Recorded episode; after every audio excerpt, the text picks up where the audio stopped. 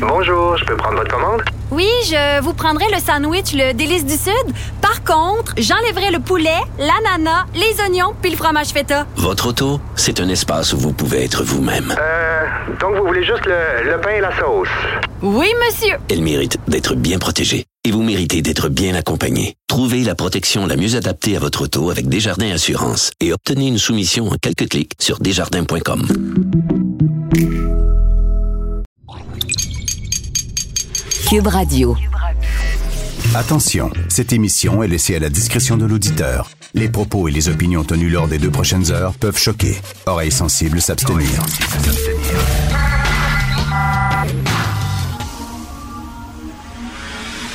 Martino. Richard Martineau. Politiquement incorrect.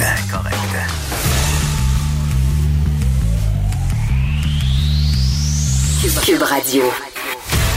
Hey, bon vendredi, merci d'écouter Cube Radio politiquement incorrect. C'est vendredi, qu'est-ce qu'on va faire ce soir? On va manger puis on va boire comme tout le reste de la semaine finalement. D'ailleurs, parlant de manger, euh, j'aimerais passer un petit message interne ici. Achille est notre réalisateur qui est de l'autre côté de la console. Arrête d'apporter des pains au chocolat.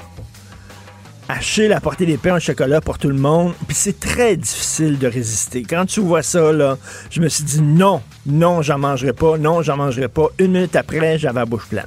J'en avais un aïeul. Arrête! Je suis déjà assez gros comme c'est là, mais non, j'ai rien contre les gros! Je suis pas grossophobe! C'est rien que je suis assez gros comme c'est là. Je- J'essaie de contrôler mon poids, mais j'ai rien contre les gros. Non, non, non, non, rien de rien. Absolument pas. Euh, Il y a une application, c'est un texte qui était dans le Montreal Gazette euh, hier. Il y a une application à Montréal qui permet de connecter euh, les consommateurs noirs avec les commerçants noirs. C'est-à-dire que si tu es une personne de race noire, une personne racisée, un afro-québécois, grâce à cette application-là, ben, tu vas pouvoir avoir accès à tous les commerces, avoir une liste de tous les commerces qui sont propriétés d'afro-québécois et comme ça, tu pourras aller les encourager. Et là, il y a des gens qui disent, ben oui, mais il y a bien le bottin bleu. On encourage les Québécois à acheter québécois. C'est la même affaire. Euh, non. C'est pas la même affaire, pantoute. Québécois, ça englobe c'est inclusif. Tu peux être gay et québécois, hétéro et québécois, femme et québécoise, homme et québécois, noir et québécois, blanc et québécois. C'est, c'est territorial. Mais là, commencer à dire, je suis une femme, je vais dépenser dans des commerces qui appartiennent à des femmes. Je suis gay, je vais dépenser mon argent dans des commerces qui appartiennent à des gays. Je suis noir, je vais dépenser mon argent dans des commerces qui appartiennent à des noirs. Vraiment, vraiment? Moi, j'appartiens à une génération où on disait on est toutes pareilles. Il va falloir arrêter de parler de sexe, de parler de race, de parler d'âge et même, oui, de parler de poids. Nous sommes tous égaux devant la loi. On est tous pareils. C'était la génération des citoyens du monde et tout ça. Et je ne sais pas ce qui s'est passé à un moment donné, mais on s'est tous réveillés dans un monde où c'est la gauche qui veut enfermer les gens dans des identités hyper, hyper solides, dures, imperméables. Toi, t'es noir. Toi, t'es une femme. Toi, t'es un gay. Et le fait que tu sois noir ou femme ou gay va tout déterminer. Va déterminer la façon dont tu votes, la façon dont tu vis, euh, la façon dont tu penses, la façon dont tu consommes. Voulez-vous rire de moi? On est censé euh, euh, pas ériger des murs, mais les jeter par terre, les murs. Mais là, on a une gauche qui, au lieu d'être progressive, est une gauche régressive. On a des antiracistes racistes. On a des antisexistes sexistes. On a des anti-homophobes euh, qui jugent les gens selon leur orientation sexuelle. C'est complètement débile. Ce crinquage-là, ce braquage-là sur l'identité, l'identité d'une personne, c'est extrêmement complexe. Moi, je suis droitier, j'ai 59 ans, je suis hétéro, je suis un homme, j'appartiens à tel groupe socio-économique. Tu sais, mon identité, elle est multiple. Et tu peux pas euh, soudainement dire ah c'est un homme donc voici ça décline toute ma personnalité parce que je suis un homme. J'ai telle qualité, j'ai tel défaut, j'ai une essence particulière parce que je suis un homme. C'est ridicule. Mais est-ce que la gauche se rend compte à quel point c'est ridicule? Et la, façon pour te dire, ça marche-tu ou ça marche pas, ce genre d'application-là? Ça a-tu de l'allure ou pas? Euh, euh, posez-vous la question. Si c'était une application qui permettait aux Blancs de connecter avec des commerçants blancs, puis de dire, moi, je suis blanc, je vais aller encourager les commerçants blancs, est-ce que ça aurait de l'allure? Non. Hein? That's it. C'est fini. Ça tient pas de bout. Moi, je suis un homme, puis je vais encourager seulement des commerçants hommes. Puis si je rentre dans un commerce, puis je vois que le commerce est une propriété d'une femme, je sors. Parce que moi, j'encourage mon sexe. J'encourage mon genre. Mais c'est complètement débile. Et les, gens disent, t'étais à gauche avant, puis t'es rendu à droite, Martineau, droite. Bon, il faudrait savoir c'est quoi, mais c'est parce que la gauche, maintenant, défend des valeurs contre lesquelles elle se battait on n'arrête pas de parler de vivre ensemble. Vous voyez du vivre ensemble, vous, là-dedans? Je suis noir, je vais l'acheter dans des commerçants noirs, dans des commerçants. Vous voyez du vivre ensemble. Moi, je vois pas de vivre ensemble. Je me souviens, il y avait une politicienne lors d'une élection fédérale. Il y avait une politicienne qui était grecque. Et là, tous les journaux grecs, parce que bon, il y a des journaux qui s'adressent à différentes communautés à Montréal dans leur langue, pas de problème. Il y avait les journaux de la communauté grecque et là, qui disaient vous votez pour elle parce qu'on est grec, puis c'est une des nôtres. Ces idées, on s'en fout. On s'en fout totalement. Elle est grecque. Elle est grecque, je suis grec. Ben. C'est comme tu te promènes en Toyota, puis tu vois quelqu'un qui est en Toyota, puis tu fais un petit pout-pout. Pout-pout! Ah, il y a une Toyota comme moi. Oh, pout-pout! On est pareil. Oh. Euh, non, t'es pas pareil. C'est c'est du racisme inversé, c'est du sexisme inversé, et ça me paraît tellement clair pour moi, je ne peux pas croire que des gens qui se disent évolués et intelligents ne voient pas à quel point c'est contre-productif, et ça va à l'encontre du vivre ensemble. Vivre ensemble, ensemble, tout le monde ensemble, miser sur ce qui nous, pas sur ce qui nous différencie, miser sur ce qui nous rassemble le fait miser sur nos similitudes, sur ce qui nous rend pareils et pas sur ce qui nous différencie. Moi, je suis un nain, je vais aller dépenser mon argent seulement dans des commerces de nains. Alors, il va y avoir un bottin des commerçants nains de Montréal. Tabouin, vous écoutez politiquement incorrect. Merci, c'était vraiment délicieux. vous reviendrez, là. Ah oui, vraiment, vraiment bon. Merci. Faites attention ah oui. OK, salut, à la prochaine. Votre auto, c'est un espace où vous pouvez être vous-même. Hey, c'était pas mangeable comme repas. Ouf. Elle mérite d'être bien protégée et vous méritez d'être bien accompagné. Trouvez la protection la mieux adaptée à votre auto avec Desjardins Assurance et obtenez une soumission en quelques clics sur desjardins.com. Politiquement incorrect. Joignez-vous à la discussion. Appelez ou textez. 187 Cube Radio. 1877 827 2346. L'argent fait le bonheur. L'argent. L'argent fait le bonheur. Méfiez-vous des gens qui disent que l'argent ne fait pas le bonheur, c'est parce qu'ils sont riches. C'est rien que les gens riches qui disent ça. L'argent fait pas le bonheur. Quand t'es pauvre, tu te dis, attends une minute, là. L'argent fait pas le bonheur, mais le manque d'argent fait le malheur, je veux dire. Nous allons parler d'économie avec Yves Daou, l'excellent directeur de la section argent du Journal de Montréal, Journal de Québec. Yves, il y a des bonnes nouvelles, justement. L'argent fait le bonheur. Il y a, de la job. Bonjour, Richard. Salut. Euh, bon, tu sais, on a parlé récemment là, des 10 000 jobs à 50 000. Ben là, moi, je vais te parler ce matin des 120 jobs qui fait plus que 200 000. En fait, L'idée, là, c'est qu'à tous les années, le gouvernement dévoile là, les, les salaires, des euh, les indemnités, les allocations des ministres, des cadres du gouvernement. Puis nous autres, on suit ça. On aime ça, regarder ça. OK.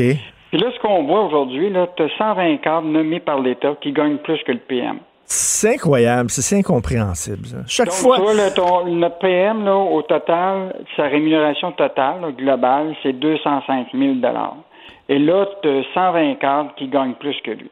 Écoute, là, puis ces temps-ci, on peut, on peut le dire, le PM, tu penses-tu qu'il travaille en maudit? Écoute, puis quand tu regardes un PM, là, tu sais, euh, il gère 8 millions de population, il gère un budget de 121 milliards, 500 000 fonctionnaires. Mettons que euh, c'est plutôt mince comme, euh, comme salaire, mais Ben oui. ça demeure pas moins que c'est intéressant de voir. Puis là, un tiers des 120 cadres qui gagnent plus que le, le PM, là, c'est tout dans le secteur de la santé.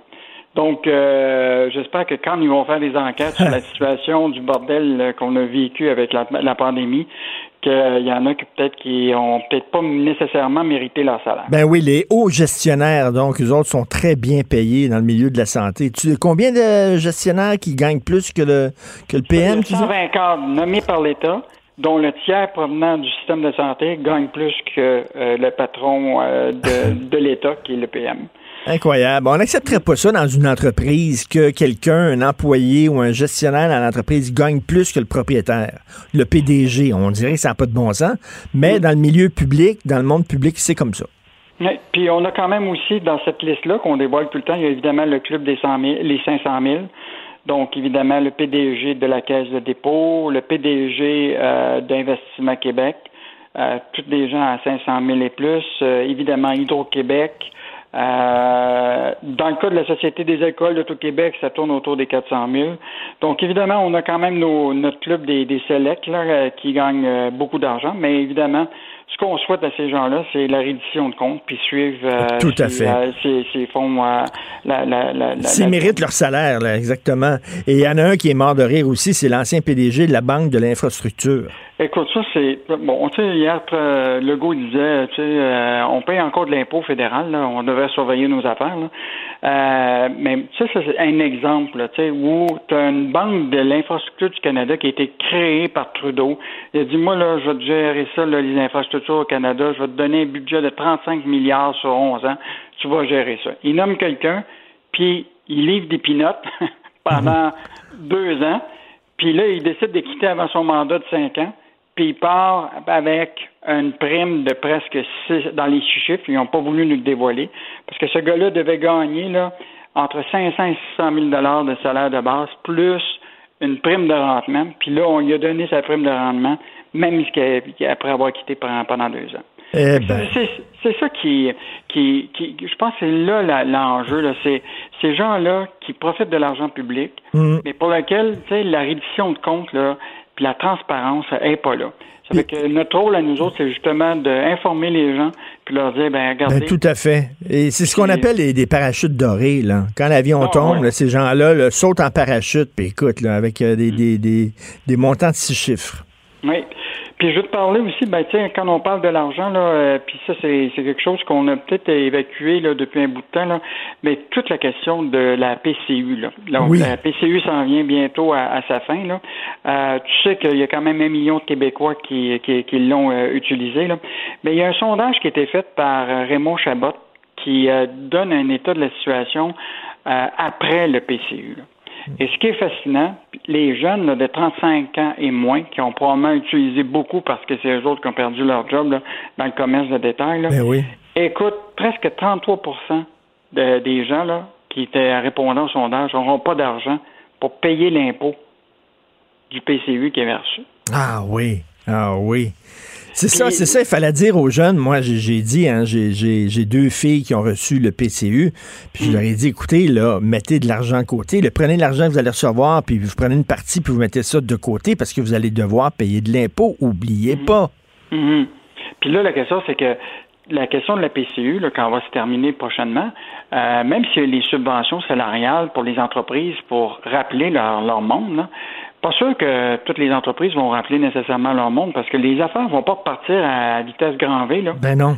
Donc, euh, si le PCU est terminé, puis les, les entreprises ne rappellent pas leurs employés, ben là, il va rester l'assurance chômage qui va être bien moins généreuse Ben, que, la- que le, que le PCU. Le, le bon côté, c'est que ces entreprises-là, ben, ils seront plus poignés avec une pénurie de main-d'œuvre, parce que là, soudainement, il va y avoir des. des tu sais, parce que là, on sait que la PCU, il y a des gens qui disent, ben, pourquoi j'irais travailler? Je suis payé par le gouvernement, me rester chez moi, me pogner le bain. Là, au moins, sans la PCU, ben, ces gens-là vont avoir un. Tu sais, ils, ils vont vouloir aller travailler, là. Oui, bien, souhaitons que, tu sais, le- que le- le- justement la, la, la reprise fait en sorte que euh, tranquillement, avec le déconfinement, là, que les gens puissent re- re- reprendre leur emploi, que la subvention salariale qui a été prolongée quand même permette encore de payer une partie du salaire jusqu'à temps que les entreprises puissent euh, reprendre le- le- leur souffle. Euh, mais il faut quand même euh, se préoccuper que les jeunes de 35 ans et moins, là, puis ça, ça, évidemment, les parents vont être préoccupés aussi, là, qu'ils puissent payer euh, leurs impôts sur l'argent qu'ils ont reçu. Ben oui, tout à, tout à fait. Et euh, écoute, la- dans les bonnes nouvelles, c'est une explosion de ventes de VTT et de motos marines. Écoute, dans le déconfinement, là, les gens cherchent à aller dans le bois puis sur l'eau.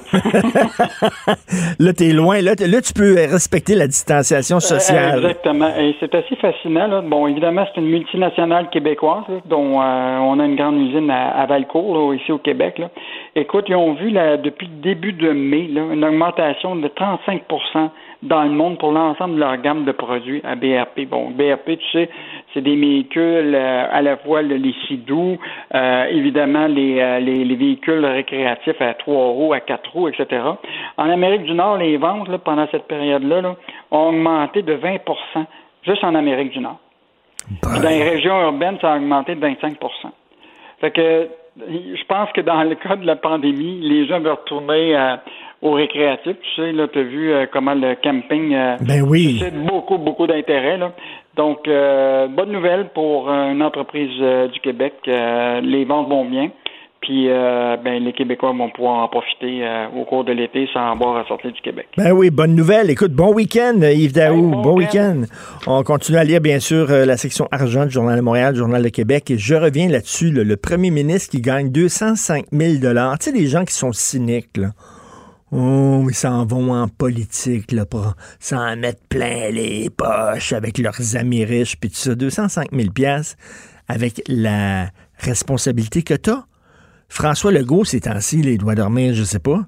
J'ai parlé euh, l'autre jour à un ministre euh, du gouvernement, euh, le ministre Roberge, pour euh, pas le nommer, le ministre de l'Éducation, et je lui ai dit, euh, écoutez, euh, est-ce que vous dormez ces temps-ci? Voyez-vous vos enfants? Voyez-vous votre famille? Parce qu'il y a tout le retour en classe pour septembre, il y a tout ça à planifier, c'est énorme, c'est gros. Il faut qu'ils soient prêts pour septembre. Il dit, ben, très, très peu. Je les vois très peu. Je travaille comme un fou. Euh, j'ai demandé est-ce que vous allez tirer à plug à un moment donné cet été? Il dit bon, peut-être quelques jours. là. C'est des jobs de fou. C'est des jobs de fou. sais. Souvent, on est. Puis oui, j'ai tendance, moi aussi, des fois, à être cynique. Peut-être alimenter le cynisme aussi. Je l'avoue. Puis euh, chialer, puis tout ça, puis on critique. Mais tu sais, voudriez-vous ces jobs-là, surtout dans des situations comme celle qu'on vit présentement? Là, vous allez me dire, ben oui, mais il était indépendant de fortune, François Legault, parce que c'était lui qui avait Air Transat, il l'a vendu à fort prix. Il a pas besoin- Oui, mais il pourrait rester chez eux aussi. Il pourrait rester chez eux, François Legault, puis tu sais, euh, voyager, puis tout ça. Ah oui, mais ces gens-là sont assoiffés de pouvoir, puis tout ça. Ça se peut-tu? Ça se peut-tu que quelqu'un dise, été privilégié par la société québécoise, ça s'est bien passé, puis j'ai le goût de redonner. Ça se peut-tu, ça? C'est-tu naïf de dire ça? C'est-tu idéaliste? C'est-tu niaiseux de dire ça? 205 000 là, c'est rien. Comme je le dis, dans une entreprise privée, la personne la mieux payée, c'est la personne en haut. C'est la femme en haut, c'est le gars en haut, le PDG qui est mieux payé. Puis après ça, ben, il y a comme une échelle salariale qui respecte le, va dire, la responsabilité que tu as. Mais dans le milieu public, c'est pas comme ça. Des cadres, les cadres qui sont payés là, beaucoup plus que, François Legault. Un, comme disait Yves Daou, est-ce qu'ils ont fait une bonne job? Ces gens-là, tu sais, euh, le, le premier ministre, il peut perdre euh, ses prochaines élections, puis il part. Ces gens-là sont là, ils restent là longtemps. Les hauts fonctionnaires, les cadres, les directeurs d'organismes d'État, le directeur de la SAQ, directrice ou directeur de l'Auto-Québec, ces gens-là restent là, indépendamment des crises, indépendamment des élections, puis tout ça. Puis ils sont super bien payés. Est-ce qu'ils ont euh, la même pression qu'un premier ministre qu'une première ministre? Je ne crois pas. Puis c'est drôle, ils sont, ils ont jamais, ils sont pas imputables. C'est très rare qu'on on leur demande de rendre des comptes. Reddition de comptes, c'est important de savoir est-ce que est-ce que ça a valu ça? Est-ce que est-ce que la SQ a fait de l'argent cette année? Ça, cette année, certainement, là. Certainement, parce qu'on on boit trop au Québec, là, ces temps-ci. Mais est-ce que la SEQ, euh, ça avait lu ça? Est-ce que ton. Tu sais, parce que dans le domaine privé, c'est un peu comme ça, là. Tu sais, on va dire, ouais, le PDG est très bien payé, mais est-ce que, est-ce que ça valait, ça valait, ça valait l'argent qu'on a mis? Mais dans le milieu public, non. Donc, 205 000 piastres, je, je suis étonné à chaque fois en disant quand même, ils font pas énormément d'argent. Puis, tu sais, il serait très mal placé de dire ben est-ce que c'est possible de, d'augmenter notre salaire? Chaque fois que les politiciens, les politiciennes demandent ça, d'avoir une augmentation de salaire, les gens chialent, ils savent que c'est pas populaire, puis les gens chialent, on dit cœur augmenter le salaire puis tout ça. Mais ils sont pas payés très très cher. Là. Simple député, t'es pas payé très cher, ça prend beaucoup de ton temps. Ministre, t'es pas payé très cher, et premier ministre non plus, mais tu Écoute, t'imagines la levée de bouclier si jamais le premier ministre disait, ben moi, il me semble que je devrais mériter un salaire qui est peut-être plus élevé que ça. Les gens capoteraient, déchireraient leur chemise et colleraient directement au plafond. Politiquement incorrect. À Cube Radio et sur LCN, le commentaire de Richard Martineau avec Jean-François Guérin. Cube Radio. Cube Radio.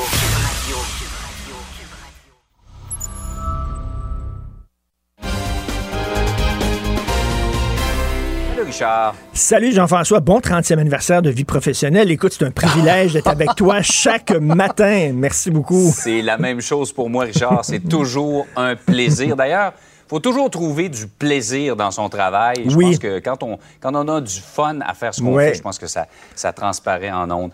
Euh, Richard, tu te demandes ce matin pourquoi il faut à tout prix aider le Cirque du Soleil? Écoute, c'est mal perçu, cette aide-là du gouvernement. On parle d'un prêt de 200 millions US, hein, US dollars, parce que c'est comme ça que ça se transige au Cirque du Soleil. Euh, c'est 276 millions de dollars canadiens. Et il y a des gens dans le milieu culturel qui disent, ben, pourquoi avantager comme ça un joueur de l'industrie culturelle lorsque euh, toute l'industrie culturelle au grand complet ces temps-ci boit la tasse? Euh, comment ça se fait qu'on met autant d'argent pour seulement un joueur? En même temps, hein, il faut se rappeler que les principaux actionnaires du Cirque du Soleil, c'est un gros fonds d'investissement américain basé au Texas, un gros fonds d'investissement euh, chinois.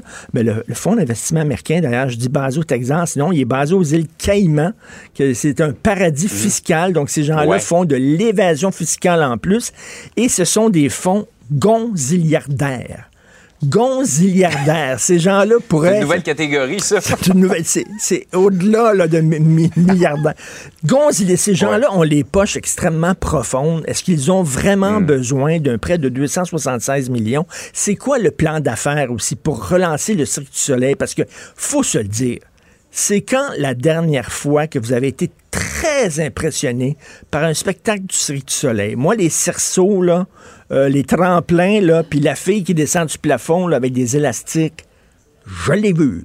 Il y a 20 ans, 30 ans, on était peut-être bien éblouis par ça, mais le cirque ne s'est pas énormément réinventé. Donc pourquoi? Et en plus, le Cirque du Soleil, qui a foutu à la porte une cinquantaine de ses employés sans leur donner l'indemnité à laquelle ils avaient droit, en disant, ben là, on vit une période de pandémie, vous le savez, c'est très dur alors qu'ils ont énormément d'argent, les principaux actionnaires, et ils doivent à différents artistes du Cirque du Soleil, on, on apprend ça ce matin, là, ils doivent aux éclairagistes, aux metteurs en scène, aux chorégraphes, ils doivent quelque chose comme 1 115 000 dollars là, en salaire non versé. Fait que, hey, écoute, à un moment donné, là, vraiment, là, le 276 millions, M. Legault dit que c'est une idée brillante. Pascal Bérubé, chef du PQ, il dit, je pense pas que la population appuie le gouvernement là-dessus. Je pense que M. Bérubé a tout à fait raison. Là. On est tanné. C'était mal géré. C'est extrêmement mal géré. Un milliard de dollars de dette en cinq ans, cette entreprise-là. Pourquoi on aiderait Ouais. des gens qui gèrent mal leur entreprise? Et c'est toujours la même affaire privatisation des profits, socialisation des pertes. Quand ça va bien, c'est les gens en haut qui se mettent plein les poches et quand ça va mal, c'est nous, les contribuables, qui payons. À un moment donné, ça va faire. On l'a fait avec Bombardier, on l'a fait avec plein d'autres entreprises. Pourquoi le cirque? On se pose la question. Par ailleurs, Richard, euh, j'ai hâte de t'entendre là-dessus. Ce, petit scandale euh, Maxi qui a retiré là, euh, une de ses pubs quelques heures seulement après l'avoir publiée sous la, Ben la oui. cause que ça serait, euh, ça encouragerait ce qu'on appelle la grossophobie. La souffle, d'ailleurs, pourquoi s'appelle Maxi? Pourquoi s'appelle pas Mini? Hein? Euh, je sais pas, là, il faudra se poser la question. Alors, Martin Matt, qui était gros parce qu'il riait des gens en confinement qui sont gros, c'est vrai. On a trop mangé, puis on a trop bu en confinement. Puis là, on est tout content de se déconfiner. Sais-tu pourquoi, Jean-François? On va faire des barbecues, on va manger, puis on va boire encore. Écoute, on a tous pris du poids. J'ai pris 20 livres. Et depuis ce temps-là, je porte des loafers depuis trois mois parce que j'ai de la difficulté à attacher mes lacets, Jean-François. Veut dire, ça ne rit pas d'une personne en particulier. Et il dit pas, elle est grosse, puis on va rire d'elle, ou lui est gros avec un... Il rit des Québécois en général. On a tous pris du poids. Bon Dieu, c'est une farce, c'est une joke. Et là, je comprends pas comment ça se fait que dès qu'il y a deux, trois indignés quelque part, des petits lapins qui disent... Nous autres, on est indignés par cette publicité-là. Soudainement, on arrête la pub. Je veux dire, que des petits lapins indignés, c'est une chose, mais que les entreprises devraient, à un moment donné, se tenir debout. Écoute, ce n'est pas, ça ne dit pas que c'est dégueulasse d'être gros, ça ne rend pas les gens euh, qui sont gros responsables de leur état.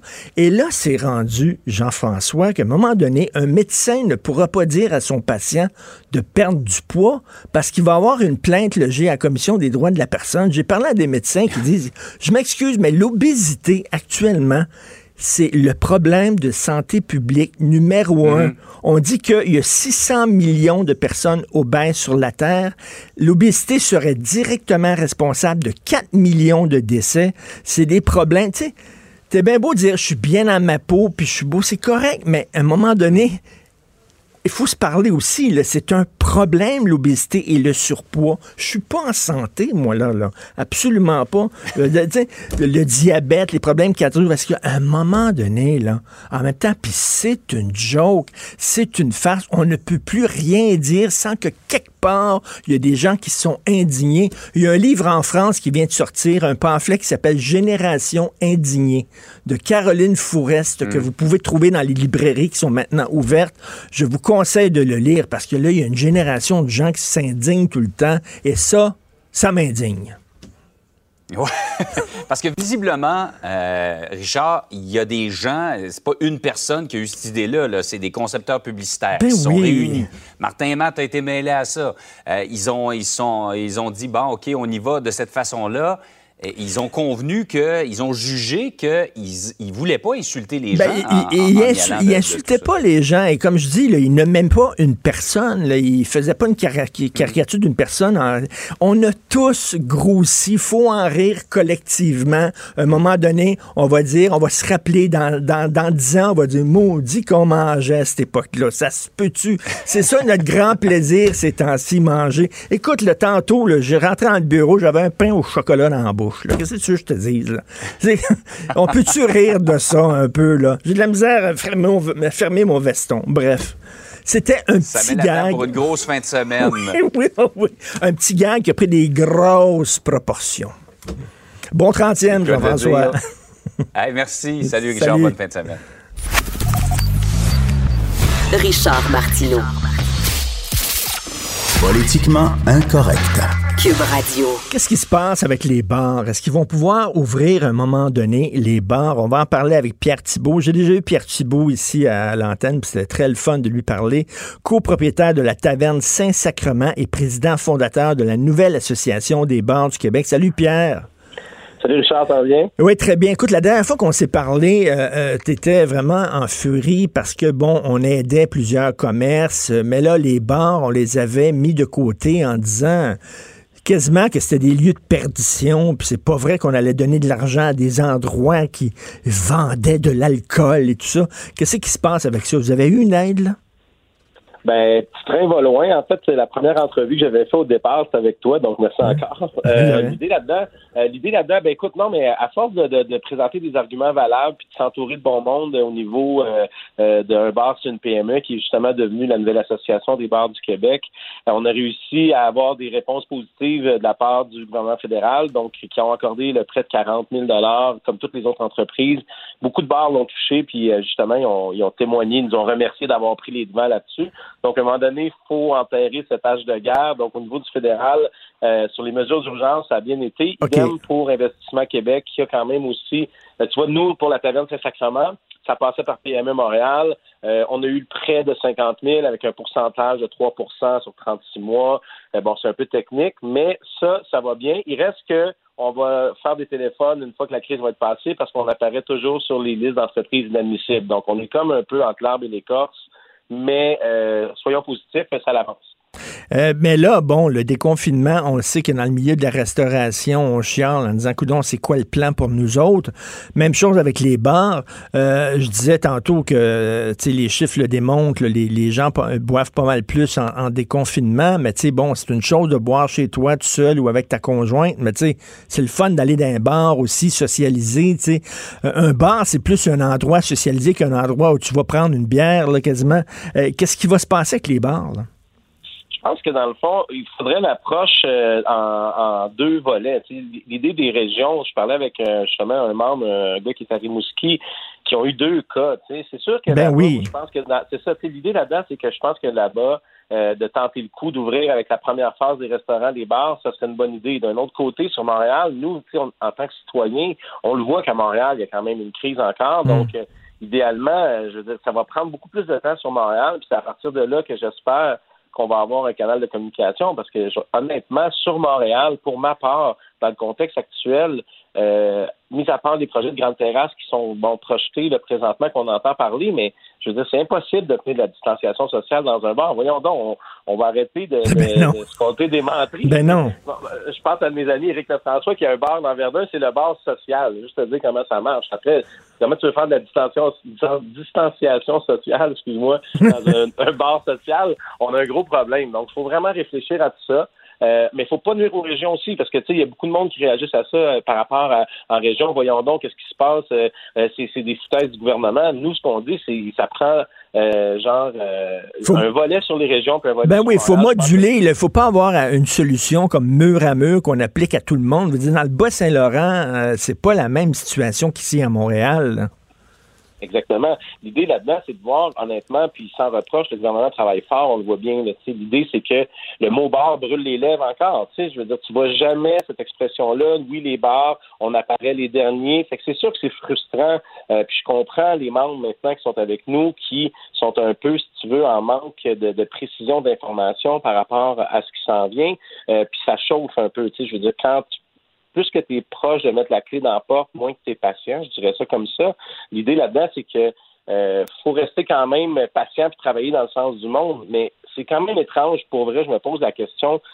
C'est donc bien compliqué d'inclure le mot bar dans le secteur de la restauration après pourtant avoir tout expliqué, montré tous les modèles d'affaires des bistrots, des bars à vin, tout ça. Mais surtout que c'est niaiseux parce qu'écoute, il y a bien, tu sais, regarde, regarde les Saint-Hubert. Saint-Hubert. Il y, y a une section bar qui s'appelle le Saint-Tube. Exact. Bon, je connais pas grand monde qui dit hey, on va-tu au Saint-Tube à soir boire un petit verre? Mais en tout cas, bref. Regarde, il y a une section bar dans un restaurant. Il y a beaucoup de restaurants où euh, tu sais, il y a une section un peu plus bar, puis d'ailleurs, les mineurs sont pas acceptés dans cette section-là. À un moment donné, là, quand on dit, là, on devrait dire, quand on dit restauration, ça inclut les bars, puis point final. Je pense aussi, exactement. Puis après, c'est à nous, les entrepreneurs qui sont dans le monde du bar, de dire au gouvernement, nous, je pense que ça serait pas une bonne idée. Euh, tu sais, moduler, comme on disait juste avant. Moi, je pense que faudrait juste, écoute, je, sans prétention, ce serait de nous prendre comme on est. On est des entrepreneurs Ben oui. concentrés sur nos entreprises à l'année. Notre staff nous tient à cœur autant que nos- nos- notre clientèle. Il y a un moment donné où il va falloir aborder cette question-là. Il y a quand même 2000 bars au Québec, on en a déjà parlé, plus de 800 millions de chiffres de vente, plus d'1,5 milliard de retombées. On existe. Là. Donc là, on a des canaux de communication qui ouvrent. On comprend qu'il y a plein de monde qui veulent parler avec tous les ministres, mais là, c'est notre tour. Puis j'espère, honnêtement, qu'on va être capable de faire valoir euh, ce point-là que- rapidement sur. ouais. Pierre, Pierre, quand tu dis là, à Montréal, on voit qu'il y a une crise, puis tout ça, puis on veut pas accélérer trop les choses, euh, c'est tout en ton honneur de dire ça, mais cela dit, quand tu vois que ta business est en train de la perdre, la business que tu as montée, que tu as pris dix années, mettons, pour monter un bar et tout ça, avoir une clientèle fidèle, et là, soudainement, tu penses à mettre la clé dans la porte, euh, j'imagine que, bon, c'est bien beau penser à l'intérêt public, mais tu penses à ton intérêt aussi, là. Ben, on pense à nos intérêts, sauf que je te dirais, contre ça, s'il fallait ouvrir puis repartir un, un foyer pandémique ou quoi que ce soit, ça va être fatal. Tandis que là, on s'accroche, on survit. Je veux dire, on peut pas redécoller tout ça, surtout sur Montréal. C'est, c'est comme une traînée de poudre, cette affaire-là. Je veux dire, c'est virulent, puis on le voit encore. Puis, tu sais, même hier, juste un exemple rapide, mais sur Campbellton, un docteur qui est venu au Québec, il est tourné, il y a 150 personnes qui ont été affectées en 48 heures.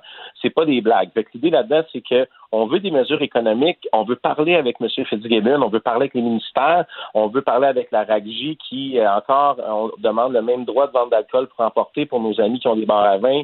Il y a beaucoup de gens qui travaillent fort sur le mode take-out présentement, puis il manque juste une petite chose. Fait que d'un côté, je pense qu'on peut survivre encore un peu.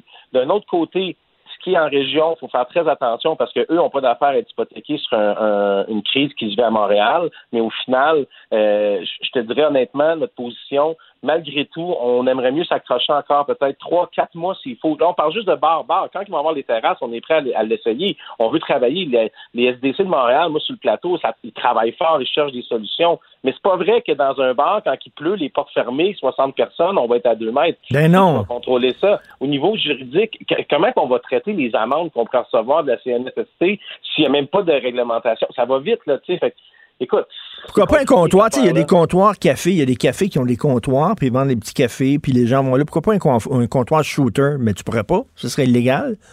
Ben, écoute, ce qui se passe, si on fait un peu genre dans la tendance euh, New Orleans, où ce qui, ce qui se trame présentement, c'est que les voies vont être euh, euh, piétonnières, terrasses agrandies, euh, tu sais, sans non plus, je veux dire, si tu me permets l'expression, on veut pas saouler le monde euh, pour euh, dans la rue puis devenir un party 24 sur 24. Par contre, il y a des mesures qui pourraient aider, puis l'ouverture qui se présente présentement, c'est un peu de- de- d'enlever un peu de zèle pour permettre euh, à ces entrepreneurs-là, nous autres, les bars, d'accommoder les gens. Tu sais, je vois très bien une rue comme euh, la- l'avenue Mont-Royal Ben oui. euh, qui devient euh, qui devient plus festive, puis euh, que tout le monde survit. Là, on est en mode survie. Fait que si t'es un homme d'affaires, faut que tu arrêtes de penser profit, mais faut que tu penses surtout à pas faire de pertes. Si on est break-even, on peut rouler, on va faire notre effort comme tout le monde. Mais même tu sais, à chaque fois qu'on on parle de vente d'alcool, on voit tout le temps là, des gens qui sont complètement sous dans la rue, puis tout ça. veut dire, attends une minute, là, les, les- les- les habitudes de consommation ont changé aussi. Les gens, là, ils pourraient peut-être un bar à vin, là, euh, puis tu vas essayer un vin, puis un bon vin, puis tu le dégustes, puis tout ça. Veut dire, tu sais, c'est pas rien du monde qui cale de l'alcool, là, puis qui font du binge drinking, là. Voyons. Je pense pas, mais je pense pas non plus, mais je me rappelle à l'époque quand on parlait du euh, cannabis dans la société puis légaliser tout ça, ils montraient toujours 4-5 jeunes d'un parc qui fumaient un joint de 8 grammes. tu. L'idée, c'est que l'idée, c'est qu'on a passé au travers. Regarde, écoute, il y, en a qui sont pour, il y en a qui sont contre, mais j'ai l'idée qu'on va s'adapter à tout ça. Puis la, la Ben oui. est, est- est- comment disciplinée. Tout le monde veut s'en sortir présentement. Fait que si, euh, par exemple, t'as quatre clients qui débordent puis qui, sont qui sont genre qui manquent de discipline, ça serait à nous d'intervenir, mais permettez-nous de l'essayer, faire confiance au monde. Ben oui, un on comptoir on avec des vins, des vins au verre, puis euh, dire, on est en, on est en 2000. C'est quand même bizarre, là, parce que là, tu peux te promener sa rue, là, comme tu dis, là, avec un pétard, là, mon gars, là. Puis d'ailleurs, on dit que c'est un service essentiel de vendre du pot, là. Fait que là, tu- ah, c'est bizarre, hein, c'était illégal il y a très peu de temps, puis là, c'est rendu un service essentiel en très peu de temps. Mais tu peux te promener avec un Christy de pétard que même Bob Marley aurait pas fumé, là. Puis ça, il n'y a aucun problème, mais tu peux pas euh, prendre un, un verre de vin dans un comptoir. Ça, c'est- malsain. Puis c'est immoral, tu sais. Puis étrangement, tu sais, quand tu as eu la chance de voyager un petit peu, tu sais, la première fois que tu vas débarquer euh, en Europe, euh, tu vas te voir avec une bière, tu checkes la police, tu penses qu'ils vont se faire arrêter. Ben oui. Ça nous appartient à nous en tant que société, cette espèce de restriction-là. Je sais pas si ça vient du Canada ou du Québec, ce qui est étonnant, là, je veux dire. L'idée de dire, c'est qu'il faut quand même en- enlever l'espèce. Ça revient à la même affaire que quand on parle du mot bar. Il faut enlever le côté noir du Hey, un bar, c'est des bombes. C'est pas ça qu'on veut. Puis si- s'il y a des dégustations de vin dans la rue, j'ai un de mes amis euh, sur le plateau, Alain Rochard, qui a le rouge-gorge, il est tellement prêt à faire dégoûter, à goûter du nouveau stock. Ben il oui. des caisses de. Il travaille pour sau- sauver, euh, survivre puis sauver la business. Puis d'un autre côté, on se fait dire, c'est sûr qu'il faut être logique. Il faut, ça va prendre, je te donne un exemple rapidement. Mettons, euh, tu sais, des, ça va prendre du personnel supplémentaire pour donner des consignes, tout ça. Fait qu'il va y avoir des autres, des hôtesses qui vont s'ajouter dans le staff. Mais si on en met un par terrasse qui fait euh, une certaine surveillance, mais tu sais, amicale, elle va être capable de communiquer avec les patrons du bar ou le gérant du bar. Des ben oui. Sérieux, sont, sont, sont tout croches. tu, tu, parlais, tu parlais de voyage, là. En Allemagne, là, il y a des distributrices de bière dans le métro. Les distributrices de bière dans le métro, et je pense que tu peux prendre le métro avec une canette de bière en Allemagne. Tu sais, c'est autre chose. Puis, euh, ils sont pas tout le temps sous 24 heures sur 24. Là, mais, ben, au contraire, ils sont reconnus. Ah, on s'entend que pour vrai, au niveau des Allemands, ils ont quand même une force d'ingénierie. Tout ça. L'idée, c'est faut faire confiance aux gens. Il faut sortir de. Tu mm. disais tellement bien au départ, le catholicisme. Au début, les bars, on les aidera pas. Puis on était avec les pound shops. Puis tout. on est rendu ailleurs. écoute, moi, je reste positif, mais il y a deux choses. C'est les deux volets qu'il faut. C'est sur l'ensemble du Québec, puis vivre comment on va vivre ça à Montréal. Travailler avec les villes. Les villes on, travaillent très fort derrière nous autres, pour vrai, dans le sens où ils veulent mettre des pratiques en place pour nous aider. C'est clair, il y a encore des discussions, le stationnement, la circulation c'est vraiment un gros, gros casse euh, mais, mais je pense que on peut encore s'accrocher, qu'on est mieux de faire attention à court terme, puis de pas se faire ramasser dans le détour dans six mois. Et quand on parle du milieu de la restauration, ça devrait inclure les bars. C'est pas vrai que c'est à part. C'est Écoute, on est, on est derrière toi, Pierre. Euh, on se tiendra euh, au courant de ce qui se passe là-dedans. Mais moi, je vois parfaitement ça, des comptoirs sur la rue Saint-Denis, sur la rue Saint-Laurent, sur Mont-Royal, où on peut prendre un petit verre de temps en temps. Voyons, on n'est pas des sauvages on ne sera pas tous à quatre pattes en train de vomir. Merci, Pierre Thibault. D'accord. Merci, Salut. bonne journée. Salut. Protégez vos dépôts, c'est notre but. La SADC protège vos dépôts dans les institutions fédérales, comme les banques. L'AMF les protège dans les institutions provinciales, comme les caisses. Oh, quel arrêt! Découvrez ce qui est protégé à vos dépôts sont protégés.ca. Martineau, franchement. Même avec les cheveux gris, il reste un animateur très coloré. Politiquement incorrect.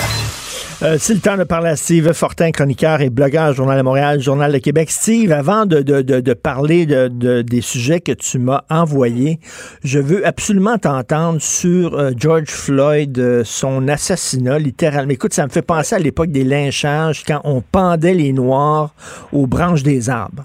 Hallucinant. Euh, oui, c'est absolument troublant. Puis euh, je fais partie de ceux qui sont incapables de regarder cette vidéo-là. Euh, je, je, je, suis pas, je, je, je peux pas, je suis pas capable.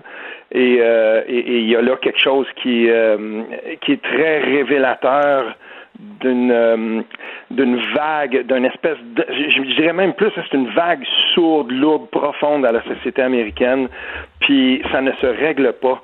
Et euh, là maintenant, c'est sûr que le nom de la du policier qui était qui avait le genou sur le, mm. là maintenant on le connaît, on sait son nom. Puis euh, de plus en plus des gens, des gens dans les médias même euh, ont partagé le dossier devant les, la, commission des policiers. C'est l'espèce de déontologie policière là-bas de, de, de, de, la ville de Minneapolis et d'autres services où il a participé.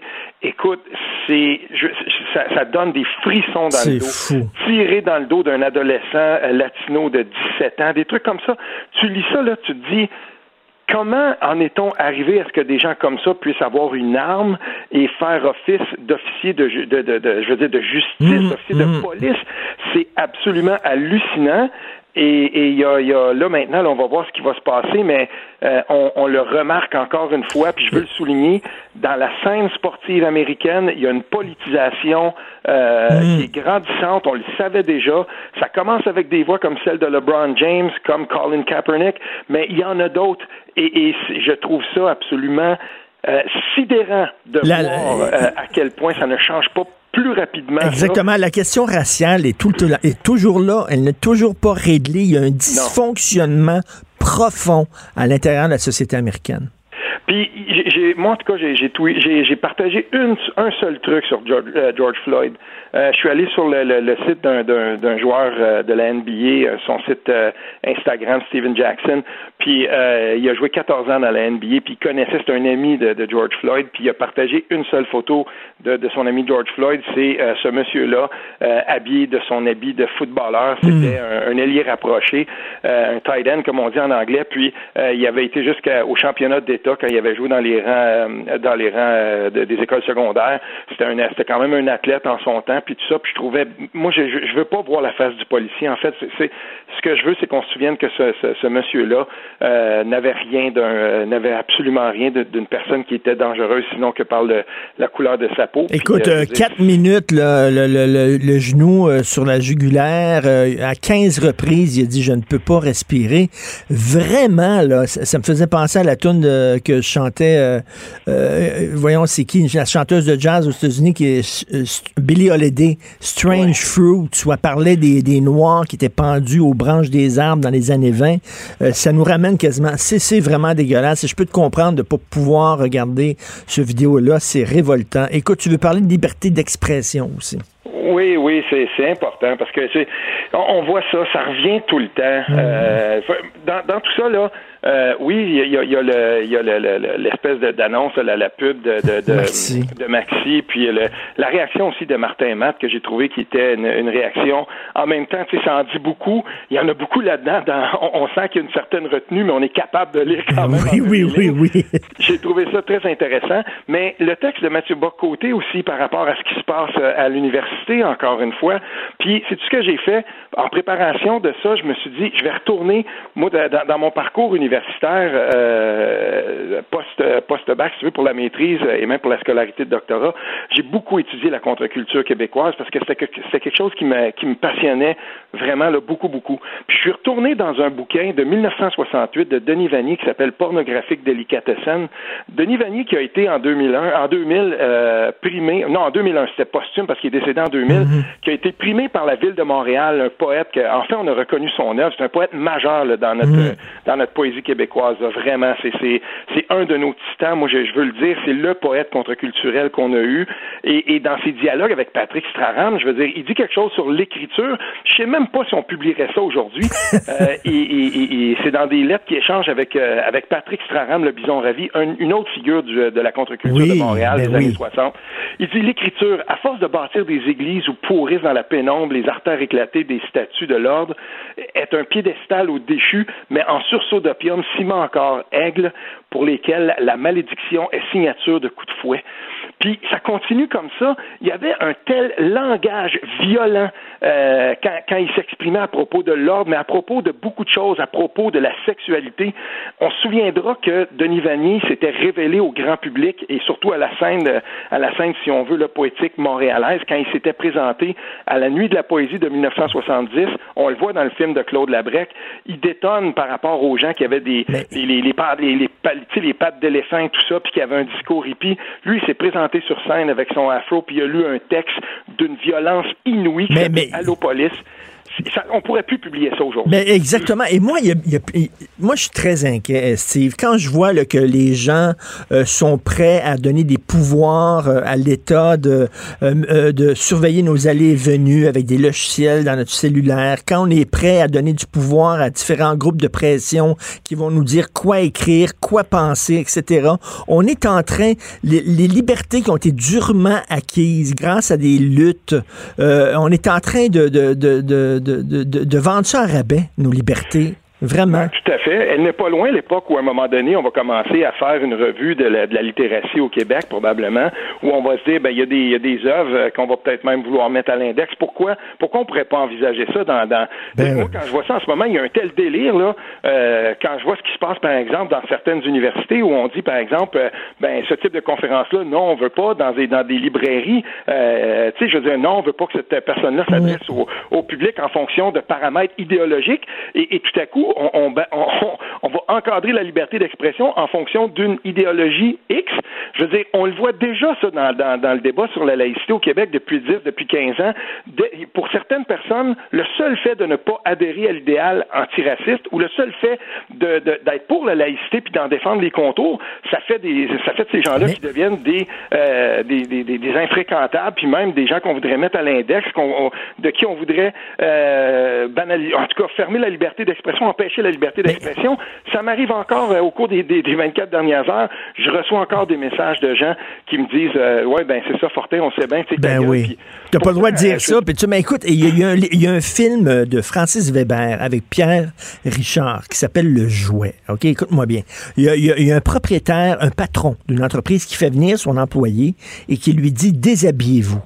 Et là, l'employé dit pardon, il dit déshabillez-vous. Et là, le gars commence à se déshabiller. Et là, le patron l'arrête en lui disant Je vous ai demandé de vous déshabiller et vous acceptez. C'est qui le monstre? Est-ce que c'est moi ou c'est vous? Je te dis ça parce que c'est une chose que des gens demandent qui sont fâchés contre la pub de Maxi. Mais Maxi n'a que se tenir debout.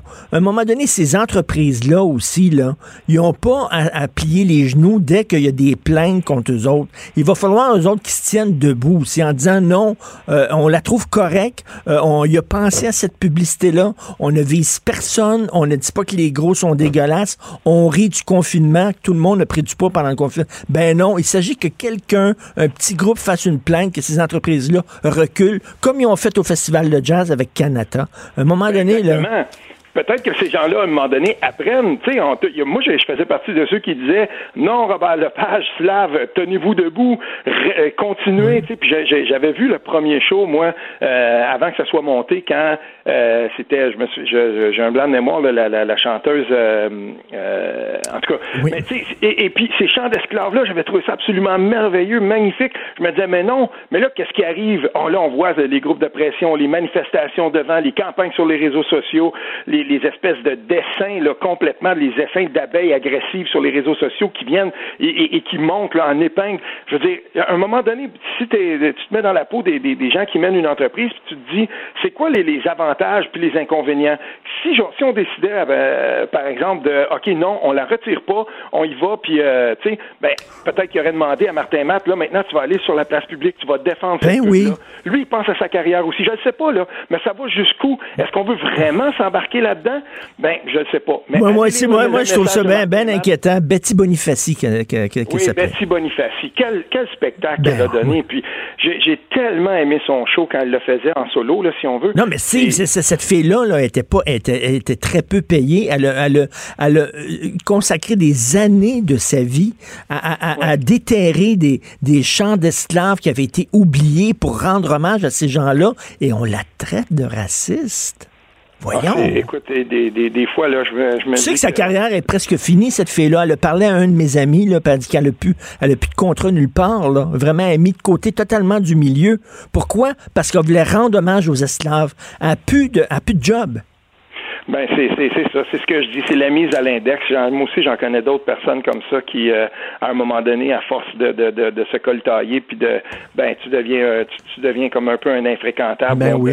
Puis c'est un peu plate parce que, je veux dire, à un moment donné, euh, cette, cette espèce de liberté d'expression-là euh, qu'on est supposé chérir et défendre, ben on l'a vu. De toute façon, après, après Charlie Hebdo, il y a beaucoup de gens, moi, que j'ai, tu sais, j'en fais noter des fois, hey, tu signais à l'époque euh, Je suis Charlie, puis tu étais sur Twitter, puis hashtag Je suis Charlie. Je regarde ce que tu écris aujourd'hui, puis je me demande, non, mais finalement, c'est-tu, euh, je suis plus Charlie pantoute, puis euh, je, j'aurais pas dû signer ça, puis euh, on peut pas tout dire. Ben, je, je veux bien croire, là, mais en ce moment, moi, quand je regarde la, la, la façon dont, euh, dont on cadenasse un peu la, la liberté d'expression au Québec en fonction d'intérêts très, très ténus, là, euh, puis des fois, là, très, très militants, ben, je me dis, comme toi, que euh, il devrait y avoir des gens avec un peu plus de colonnes Tout à fait, de colonnes. à tous les Et- assauts. euh, de- Et, et je te lève, j'en profite en terminant, je te lève mon chapeau, Steve, parce que toi, tu te tiens debout contre ton camp. Je le redis, tu es un gars de gauche, tu es fièrement de gauche, et tu, euh, tu dénonces les excès d'une certaine gauche, tu te mets des gens de ton propre clan à dos, euh, tu te fais brasser en maudit ces médias tu dois pas trouver ça drôle, tu pourrais prendre ton trou en disant non, ok, j'arrête là, tu continues, tu te tiens debout. Bravo, Ben, drôle, hein, je te- moi, je te dirais ceci en terminant. Euh, encore ce matin, je partageais avec quelqu'un avec qui je débat, Ismaël Sec, là, on le connaît, là, avec il s'était- il s'était coltaillé avec euh, Benoît Dutrisac. Euh, puis on parle de laïcité, puis moi je lui dis, moi là, la- ma vision de la laïcité, c'est celle de Sol Zanetti, puis je lui partage un texte de Sol Zanetti de 2013 où il, il dit que justement la laïcité, ça devrait surtout être à l'école. On me répond oui, mais il a évolué. Il ben, a évolué. Certains, ça sera une évoluée, puis pour d'autres, ça sera une régression. Le peuple québécois m'a donné votre trancher. Exactement. Merci beaucoup d'être là, Steve. Euh, passe un excellent week-end, Steve Fortin. Salut, salut. bien.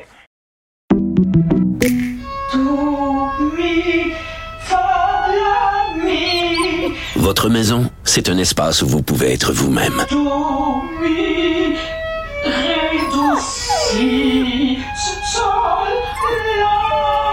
Elle mérite d'être bien protégée et vous méritez d'être bien accompagnée. Trouvez la protection la mieux adaptée à votre maison avec Desjardins Assurance et obtenez une soumission en quelques clics sur desjardins.com. Politiquement incorrect. Martino, il aurait pu être humoriste. Mais comme l'actualité n'est pas toujours drôle, il a préféré animer Politiquement incorrect. Cube Radio.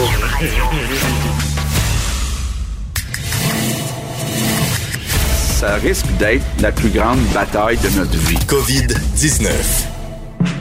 Oh yes, wait a minute, Mr. Postman. Wait, hey, hey, hey, Mr. Postman. C'est le facteur Vincent Dessureau. Salut Vincent. Salut Richard. Ça va bien? Très bien. Écoute, ma blonde ce matin, Sophie, me fait remarquer quelque chose de très important. La première page du journal de Montréal, aucune nouvelle sur la COVID. Oui. C'est la première fois en trois mois, il n'y a rien sur la COVID de toutes les histoires. D'ailleurs, c'est pour ça que maintenant, j'ai ajouté depuis aujourd'hui une section hors COVID au bulletin Wow. de nouvelles. Parce que les nouvelles, euh, quand même des grosses nouvelles aujourd'hui, ici et dans le monde. Donc, euh, on y arrive dans quelques Ben, instants. ça, c'est un. Ça, même l'actualité se déconfine. Oui, puis ça, on n'est pas, on n'est pas déçu de ça nécessairement, non, à moins que les, ça veut pas dire que les nouvelles hors COVID sont, euh, Nécessairement sont heureuses, mais bon, ça fait changement quand même. Le premier ministre qui visite une des régions chaudes du Québec aujourd'hui. Oui, sachez que vous avez congé de point de presse à 13h aujourd'hui, puisqu'il n'y en a pas du gouvernement du Québec, mais M. Legault n'est pas en congé pour autant. Euh, il est du côté de la Nodière aujourd'hui, donc quatrième région la plus touchée après Montréal, Laval, la Montérégie. Euh, C'est 3900 cas là-bas, 179 décès. Euh, alors, il va quand même y avoir un point de presse, mais ce sera à 15h aux côtés de Daniel Mécan, la ministre de la Santé, pour euh, donner des certaines spécificités de la région de la Nodière. Alors, pour les gens dans ce secteur-là, sachez-le, le gouvernement du Québec, euh, ben, aujourd'hui, les efforts seront centrés dans votre région. Le nombre de cas dans le monde, ça peut être 6 millions? Oui, là, euh, il faut dire que ça baisse pas là, au niveau mondial l'augmentation des cas parce que quand il y a un pays qui ralentit, un autre euh, reprend de la vigueur et, euh, et c'était là c'est vraiment le Brésil hier, euh, c'était 24 000 nouveaux cas. Euh, le taux là et, et l'augmentation des cas par jour est vraiment en flèche. Alors sur le point de dépasser les États-Unis euh, par jour, donc ce sera à, à surveiller. On est à 362 000 euh, morts présentement. Par contre, dans le monde, ce qu'il y a à noter, entre autres, on surveille toujours la Corée du Sud où il y a, bon, on parle d'une augmentation de cas qui est encore loin de ce qu'on a chez nous, mais quand même, on limite là, euh, le retour à l'école aujourd'hui, entre autres à Séoul, en raison de ces nouvelles éclosions. Et euh, on avait des chiffres économiques aujourd'hui pour l'Europe L'Italie et France, c'est ce qu'on se rend compte pour le premier trimestre. La France, le PIB a chuté un peu moins que prévu, alors c'était des meilleures nouvelles, alors que l'Italie a chuté plus que prévu, alors c'était des moins bonnes nouvelles. Euh, mais dans la réouverture aujourd'hui à Paris, les prestigieuses ou très connues Galeries Lafayette qui, euh, Ah, qui rouvrent. ouvre. Les parcs vont ouvrir Les aussi parcs bientôt. également qui étaient euh, surprenamment quand même en Paris encore fermés, mais qui rouvrent alors Ils plusieurs. vont pouvoir euh, se promener au parc Montsouris, au parc des Buttes Chaumont, au Jardin du Luxembourg. c'est lequel ton parc préféré? euh? Montsouris. Le Montsouris, Le, ça le me parc. Montsouris qui est magnifique, super Tu beau. trouves toujours les plus beaux parcs. euh, les parcs à Paris. My God. Tu sais que je devais y aller. Eh Bon, oui, une, au- une autre fois. une autre fois. Alors, euh, donc, euh, c'est quoi, les plages, les restos aussi, on a annoncé à un moment donné, ça va être en juin qu'ils vont pouvoir ouvrir les Les plages, ben, ça, ça dépend toujours des pays. Là. Entre autres, en Espagne, euh, les plages qui, qui rouvraient depuis déjà quelques jours, il me semble. Alors, euh, un peu partout, ça se, ça se déconfine. C'est des bonnes nouvelles. Alors que d'autres pays, comme la- le Brésil, devraient se confiner davantage. Mais on sait que les, le gouvernement euh, brésilien pas très chaud à l'idée.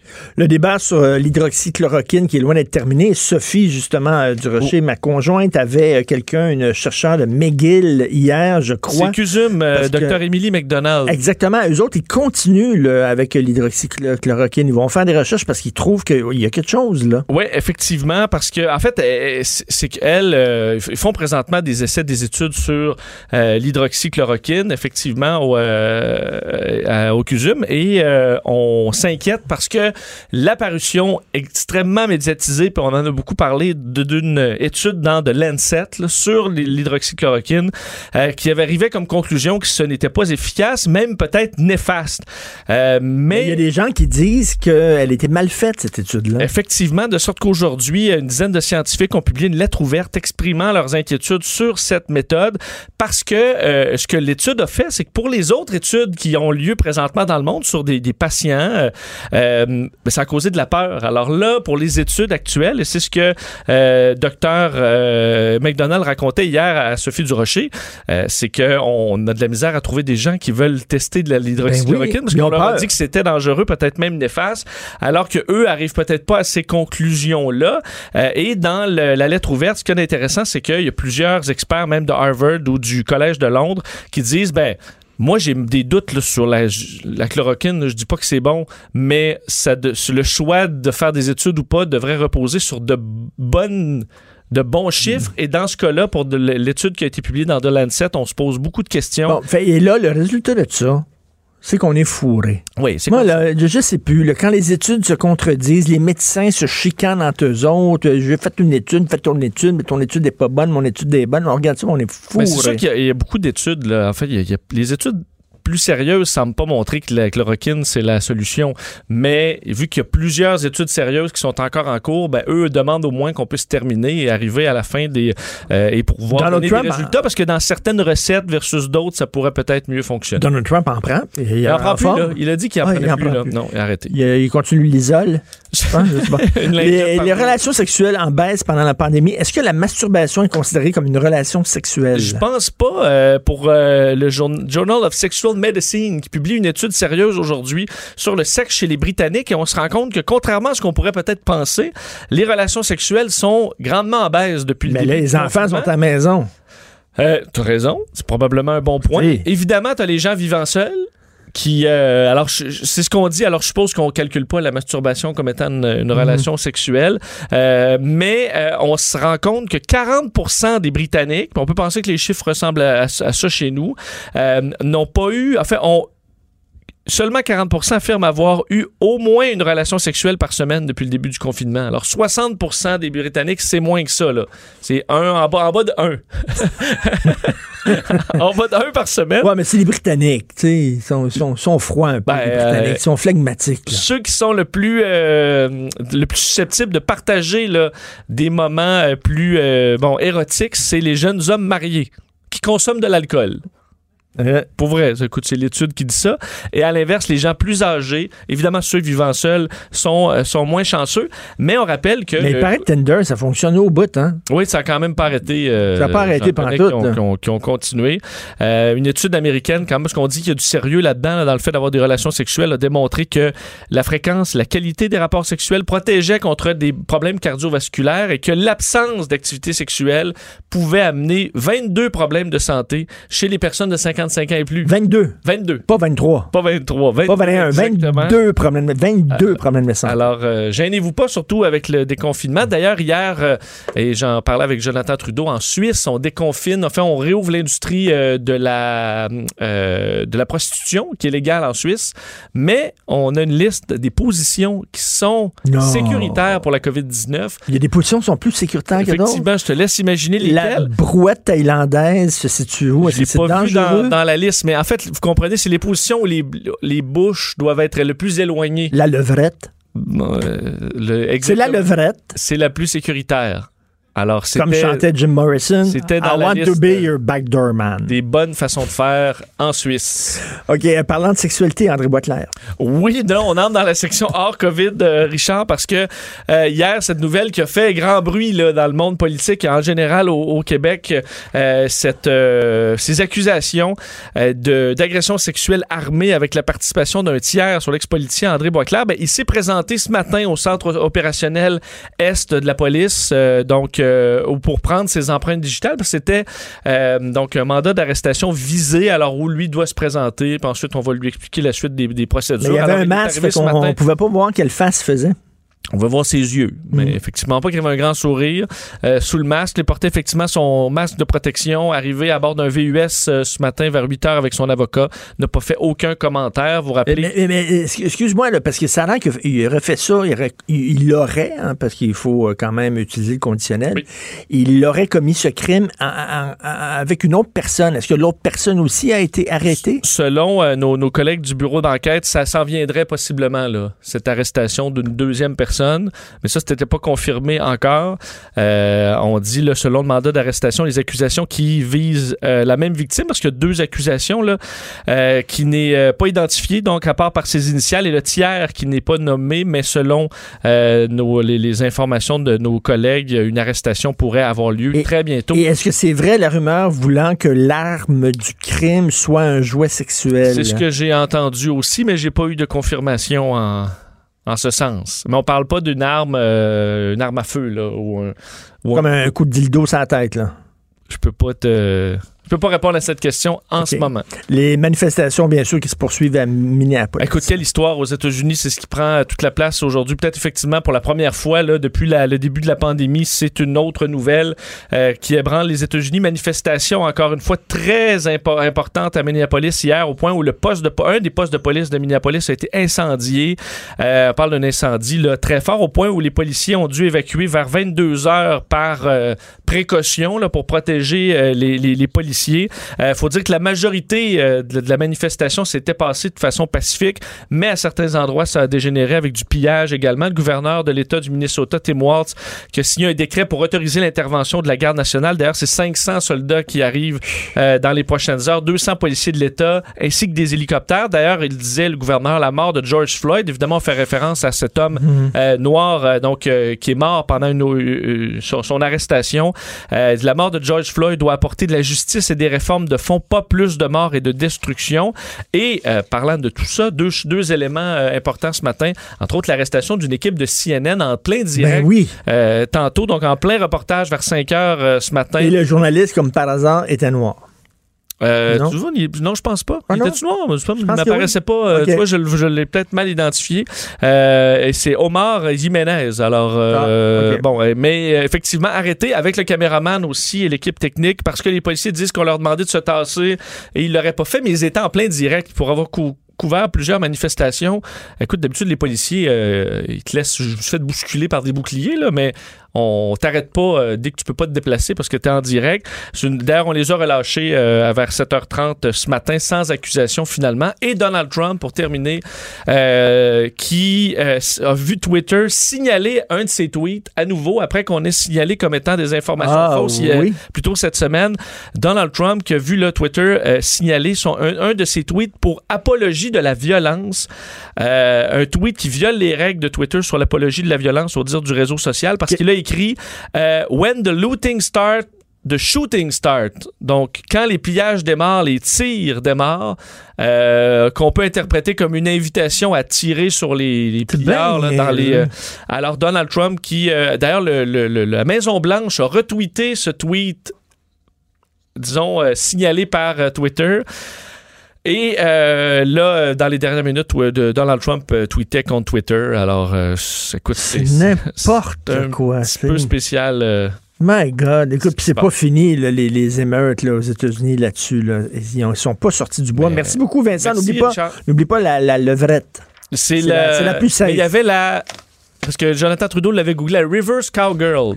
La reverse call girl. Ça, vous googlerez ça. Mais Ah, ça, c'était ben, tiens, autorisé. Je vais essayer ça ce soir. C'est autorisé pour euh, contre la COVID. Reverse call girl. Oui. OK, je vais voir ça dans la pause. Merci beaucoup. Martino. Un Martino par jour éloigne le médecin pour toujours. Vous écoutez Politiquement incorrect.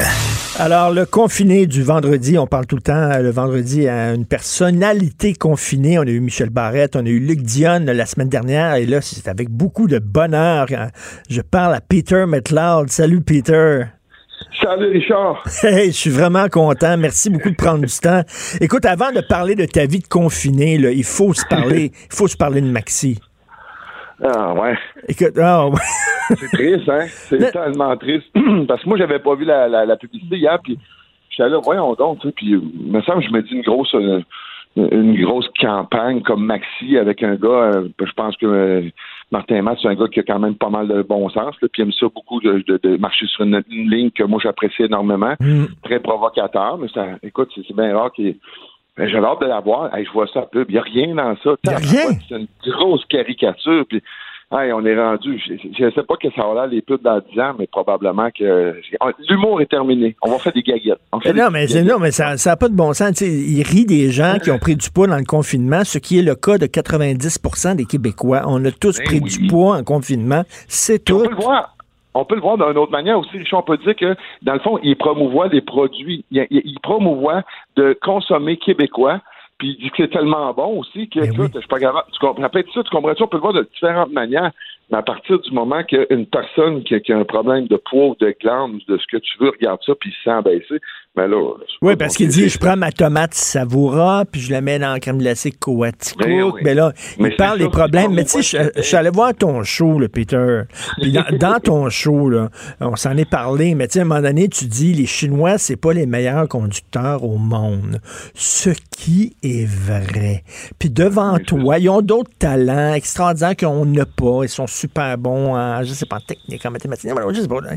Bon, mais puis il y avait un- tu disais ça sur scène, puis devant, devant toi, il y avait un Chinois, puis il riait, puis il trouvait ça Ben, drôle. C'est tout le temps. ouais, oui, c'est ça. Il y a une espèce de clic que les autres trouvent ça épouvantablement provocateur, qu'est-ce que je fais là. Puis de l'autre côté, écoute, tu sais, moi j'ai tout le temps vu ça, d'être capable de rire un peu aussi des, des, des, des- gens qui peuvent être différents ou de d'autres nationalités. C'est un peu comme quand on était dans le cours d'école, quand on était jeune. C'est comme si la journée que les gens les plus vieux que tu veux avec, avec qui tu voudrais te tenir, la gang, ils commencent à t'agacer, à te faire, à te faire des farces. Hein, tu fais, hop, je commence à faire partie de la gang. Moi, Ben là. oui. Puis c'est un peu de même. Tu sais, moi, j'ai tout le temps vu ça comme ça. Puis c'est ça. Les gens que ça a hérité, c'est tout sauf les communautés que j'ai que, que, que j'ai fait des blagues sur eux autres. Ça, ça a été d'autres personnes. Ça l'hérite d'autres gens. Ben oui, la, la cour d'école, pour prendre la métaphore de la cour d'école, tu as une gang de chums, puis il y, il y en a y en a un de tes chums qui est en fauteuil roulant. Puis lui, lui, euh, tout le monde se gosse dans la gang, tout le monde se gosse, mais lui, on n'ose pas le gosser, puis on n'ose pas rire de lui parce qu'il est en fauteuil roulant. À un moment donné, il va dire Pouvez-vous rire de moi, moi aussi, parce que je veux faire partie de la gang. Il va être content un matin que tu arrives, tu le regardes, hey, ça roule le gros. Puis là, Ben oui. arrive, Ah ouais, ça roule. Puis là, écoute, ça, c'est une belle manière, c'est un clin d'œil, tu sais. euh, De toute façon, euh, je pense qu'on fait assez- on fait assez d'années qu'on s'en parle. C'est- triste où ça s'en va. Là, là. À commencer, il y a quelques années, je parlais de tout politiquement correct dans mes shows, il y a une douzaine d'années, tu sais. Puis ce politiquement correct-là est rendu à pratiquement... euh, on est muselé, on n'a plus le droit de... on on peut plus beaucoup s'exprimer. Les minorités sont rendues tellement fortes. Je te dirais que euh, l'homme blanc caucasien, oui.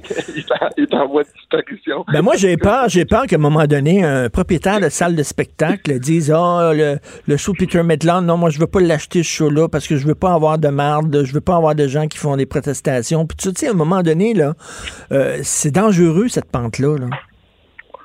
on est là, malheureusement. Fait que c'est, c'est, c'est- Mais en même temps, je veux dire, euh, moi, je me sens pas menacé parce que je, je- je suis encore une personne qui, qui a la chance, un peu comme toi, d'avoir un- une fenêtre sur, euh, sur, sur, sur Montréal, puis euh, je, je peux encore m'exprimer. Mais en même temps, oui, il faut toujours faire attention, mais je dire, le, le bon sens, moi, j'ai confiance. Je suis pas quelqu'un qui, qui, qui, qui, qui va... euh, comment je te dirais ça, qui a des idées noires. Moi, je pense qu'à un moment donné, le bon sens va prendre le dessus. Tu sais, dans, juste que- qu'est-ce qu'on vit présentement dans cette pandémie-là, il y a des choses épouvantables qu'on vit, il y a des choses épouvantables qu'on voit, mais de l'autre côté, il y a des belles choses qui ressortent de tout ça. Là. Toi, tu es un gars de bois, là. Fait que euh, actuellement, là, euh, tu, tu vas être à ton chalet. Non, j'ai resté à Repentigny parce que moi, j'ai continué à travailler, puis je veux pas, j'avais pas le choix d'avoir du Wi-Fi. J'ai été confiné, moi, à partir de la première semaine, moi, chez moi. Quand tout ça a commencé, j'ai fait une semaine au centre-ville, puis on m'a dit, gars, on aimerait ça de faire. Puis écoute, euh, contre toute attente, je- c'est ça, ça va vraiment bien. J'en parle souvent en autre. Caroline, la seule, en fait, qui est fatigante, je suis à peu près à, à 4-5 pieds du frigidaire. Fait que, tu sais, pendant le show, pendant le show, les soirs, j'ai j'entends les autres qui sont en studio, des fois, ils font, moi, on dit que j'ai faim, genre d'être chez nous. Hey, moi, je le suis chez nous. Fait que j'ai tout le temps quelque chose à porter de la main. Mais, euh, As-tu pris du poids? Tu me dis que j'étais un gars de bois, mais je me suis garoché dans le bois pareil. As-tu pris du poids? Ben, parce que là, j'ai peint ma maison avec quasiment en bois à l'intérieur. C'est tout. euh, J'ai fait venir un ébéniste de plusieurs années. Fait que j'ai rafraîchi ça, j'ai mis ça tout blanc. Je suis parti sur un concept. Pour vraiment mon anxiété de confinement, moi, je me suis mis à un mode noir et blanc. Écoute, ma, cuisine est noire avec des contours de fenêtre. Euh, euh, je veux dire, ma, cuisine est toute blanche avec des contours de fenêtre noires. Puis j'ai continué dans les pièces. Et là, je, je me suis rendu que dans le salon, chambre d'amis. J'ai eu du plaisir à faire ça, je peux pas t'expliquer, mais je pense que la créativité, c'est le meilleur remède quand on vit des choses comme ça. là. Ben oui, est-ce que tu as pris du poids? Est-ce que t'as- tu manges plus? Tu bois plus? Euh, je bois plus, tout ça, mais j'ai pas pris de poids. Moi, j'ai une génétique qui fait vraiment chier du monde. Euh, je prends pas nécessairement de poids. Je sais pas, j'ai une, j'ai une génétique de mannequin, tu sais. Ça, ça me fait chier, mon gars, là. ça, là, c'est pas juste. Le monde est injuste. Le monde est ça. Non, mais ça. Écoute, ben, mais oui, euh, j'ai pas poté comme un fou. Et non, j'ai pas fait de pain. Euh, Richard, je me suis pas garoché là-dedans. Euh, j'aime, encore mes dents. Ma dentition va très, très bien. C'est une belle dentition. Faire du pain, moi, les, les- gens que j'ai vu faire ça, moi, je pense qu'il y en a plusieurs qui se sont trouvés avec une coupe de dents cassées. Puis, euh, les, dentistes, les dentistes sont toutes fermées. Fait que t'es dans, merde un peu. Là. Fait que là, il y en a qui, y en a qui se découvrent des, euh, des talents de cuisinier qui ne savaient pas qu'il y avait. Toi, tu t'es découvert des talents de bricoleur. C'est ça, de rénova euh, tu fais de la rénovation. Oui, j'ai bricolé, j'ai euh, j'ai peinturé. Euh, écoute, je me suis remis à écrire comme un fou. J'ai eu beaucoup de plaisir avec ça. Puis parallèlement à ça, je peux pas t'en parler tout de suite. Mais euh, crème, j'étais en train de me partir une petite compagnie. Puis ça a tout fini dans. Tu sais, des affaires dans la vie, tu veux te faire quelque chose à un moment donné, puis tu sens que tu forces. Mais ça, tu sais, quand tu sens que les planètes sont complètement alignées, fait que c'est ça, de, de, de fil en aiguille. Écoute, euh, je, je te dirais rien à part que c'est- pas ça le produit. Mais je vais te dire tout que ça a commencé. Un soir pour le plaisir, écoute, il me restait du bois parce que j'avais fait des petits traîneaux dehors dans ma cuisine d'été. Puis euh, il me restait des super de belles grosses planches, très larges, à peu près 12 pouces de large. Puis j'ai coupé ça 12 pouces par 14 pouces. Et avec mon espèce de, de, de, de comment t'appelles ça, mon chalumeau, je me suis mis à brûler ça puis à m'amuser. Puis le lendemain, en radio, je racontais que je me suis fait des, des assiettes à pizza. Parce que, dans le fond, en arrière de tout ça, ça a tout commencé avec l'achat d'un four à pizza, qui est probablement, dans les 20 dernières années, un, un des, plus beaux, un des plus beaux achats que j'ai fait de ma vie Ah oui. Le bonheur qui vient qu'un four à pizza, c'est ça s'explique mal. Là, tu sais, à quel point je suis heureux de faire ma part, de faire mes affaires. Puis, à cause de ces assiettes-là, j'ai compté ça, mais là, en fait, on a défoncé notre messagerie texte de gens qui voulaient avoir des assiettes à pizza. Puis là, c'est pas vrai qu'il faut m'installer dans mon garage le soir, on fait des assiettes en bois tout le temps. Mais il m'est venu une idée de là, puis je te dirais que dans les prochains mois, vous allez entendre parler de quelque chose, puis c'est tellement, tellement le fun. Moi, ça me sort de mes OK, tu vas, tu vas faire comme euh, Laurent Duvernay-Tardif, là, tu vas faire tes pots, non? Non, c'est ça. C'est- Tu vas voir, j'ai- j'ai- j'ai- j'ai- ça va me faire tellement plaisir de te rappeler parce que quand on va faire le- ce petit lancement-là, mais gars, un matin, juste en, en raccrochant avec toi, j'ai un beau meeting là-dessus encore pour le. OK. Ah, cool. Ben, c'est le fun, ça. Du marketing de tout ça. Ouais, c'est bien Cool. fun. Écoute, euh, pour ton four à pizza, là, viens pas me dire que toi, t'es un, t'es un pro ananas à pizza, toi. Hey, moi, je suis. Si tu me dirais, tu la fameuse question qu'on se fait tous poser en show business un jour dans notre vie, si, exemple, il y a juste une chose que tu pourrais manger le reste de ta vie, mais moi, c'est sans hésiter, c'est la petite pizza. C'est quoi? Pas, mais ce serait la pizza. La pizza, mais pas la pizza ananas quand même, là. Ah non, non, ben non, la- la- l'ananas, ça va pas là-dessus, ça. Voyons donc. Puis en passant des oignons non plus. Ça, là, je, je peux pas croire que le monde mette des oignons des fois sur une pizza. Des, des oignons, ça va d'un moutarde chaud. Oignons, ça va pas sur une pizza. Est-ce que tu trouves qu'on est-ce que tu trouves qu'on exagère avec le confinement, la distanciation sociale, puis qu'on est en train de paranoïer bien raide, là? Moi, je suis pas convaincu. Non, je pense. Moi, je vais t'avouer, je. Je sais pas si. Je pense pas que je suis ça, mais je suis très, très, très, très, très fier de notre premier ministre. hein. Mm. J'aime beaucoup, beaucoup comment ça se passe. Je... Puis, de- tu sais, c'est dur parce que, écoute, tu sais, moi, mon père, j'étais jeune, me- me souvent dit, tu sais, tu peux être déçu de la décision que tu as prise, mais tu sais, sois pas fier de toi si tu n'en as pas pris de décision. Puis c'est dur parce que cet homme-là, parce que depuis pratiquement trois mois, écoute, il a cap... il est obligé de prendre des décisions tout le temps. Ces décisions euh, qui sont toujours vers l'inconnu. Tu sais, la, la bête noire de l'être humain, à mon humble avis, c'est l'inconnu, tu sais. Puis, écoute, cet homme-là, il se tient droit, euh, toujours patient, arrive toujours au point de presse avec une bonne humeur. Il essaie tout le temps de donner un peu d'espoir euh, au peuple. C'est un grand homme. Moi, je- de ce que moi, de la façon qu'il a réagi dans cette crise-là, moi, j'ai vu un homme exceptionnel dans tout ça. Puis, euh, docteur Arruda, je fais partie de, de- je suis rendu dans la secte de ça. Moi, je l'aime au bout de ce monsieur-là. Puis, hey, ben, j'aimerais vraiment ça. Tu sais, souvent, tu fais des soupers avec ta blonde, là, un Oui. peu. euh, hey, si jamais tu veux, tu veux m'inviter avec Dr. Arruda puis euh, Monsieur, euh, Monsieur Legault, là, hey, n'importe quand, moi je m'assois là, mon gars, puis je me prends un popcorn. Mais c'est vrai que ces gens-là travaillent comme des fous, puis ils prennent des décisions, puis des fois, ils peuvent être critiqués, puis tu sais, on sait pas, on est dans l'inconnu, comme tu dis, on n'a jamais vécu une affaire de même, puis euh, ils ont pas, ils ont pas, ils sont, ils sont pas orgueilleux. S'ils disent on s'est trompé, ils vont le dire. là. Ben, depuis le début de son mandat, cet homme-là, a remarqué que des fois, ils ont été, hop, puis là, les, les gens disaient, au début, mon Dieu, c'est un signe de fait, pris une décision trop vite, puis là, ils sont obligés de reculer. Non, je trouve ça beau, moi. Oui. Je trouve ça beau, moi, voir quelqu'un dire, c'est quoi, quand on a, on a pris la décision, on, on a pris en, en- en considération telle, telle, telle affaire, mais malheureusement, on avait peut-être oublié de prendre ça, ça, ça, puis ça en considération. On a décidé de reculer. Wow. Wow. Ben oui, non, non, je trouve ça très bien. Puis en terminant, écoute, j'ai parlé à Michel Barrette, que tu connais bien. Euh, Michel, il a, il a hâte de monter sur scène, il a hâte de monter sur scène. Puis tu le sais qu'il y a un petit théâtre chez lui où il demeure. Puis des fois, il dit qu'il va sur scène, puis il fait comme un numéro devant les salles vides, là, devant les chaises vides, rien que pour, rien que parce qu'il aime ça être sur scène. Tout, Michel oui, ça, c'est- ça, c'est du Michel. Mais toi, as-tu hâte de monter sur scène? Ça te manque-tu au bout? Ça te, ça te gratte? Euh, euh, non, moi, je je suis quelqu'un qui est capable de partager les deux. Puis en plus, euh, obligé de dire, je vois beaucoup, beaucoup d'artistes qui trouvent ça très, très, très difficile. Puis c'est une période, puis j'étais en l'empathie. Moi, je pense que j'ai jamais été en l'empathie de même, mais je m'énerve. Tu sais, je suis très, je suis devenu très sensible à la cause de beaucoup de gens qui se sont trouvés dans une situation très, très précaire à cause justement de ça. Mais moi, là, c'est arrivé dans un moment, Richard, où que je venais de terminer une tournée. Tu sais, j'ai cancellé peut-être une dizaine de spectacles un peu plus privés, corporatifs. Là. Oui. Puis euh, j'ai la chance encore d'avoir un micro sur Montréal. Fait que, tu sais, je gagne ma vie. Euh, ça, c'est un privilège parce qu'il y en a plein de gens qui ont perdu carrément leur gagne-pain. Tout à fait. On n'a pas à se plaindre. Si, on, si on- si on gagne notre vie, on n'a pas à se plaindre.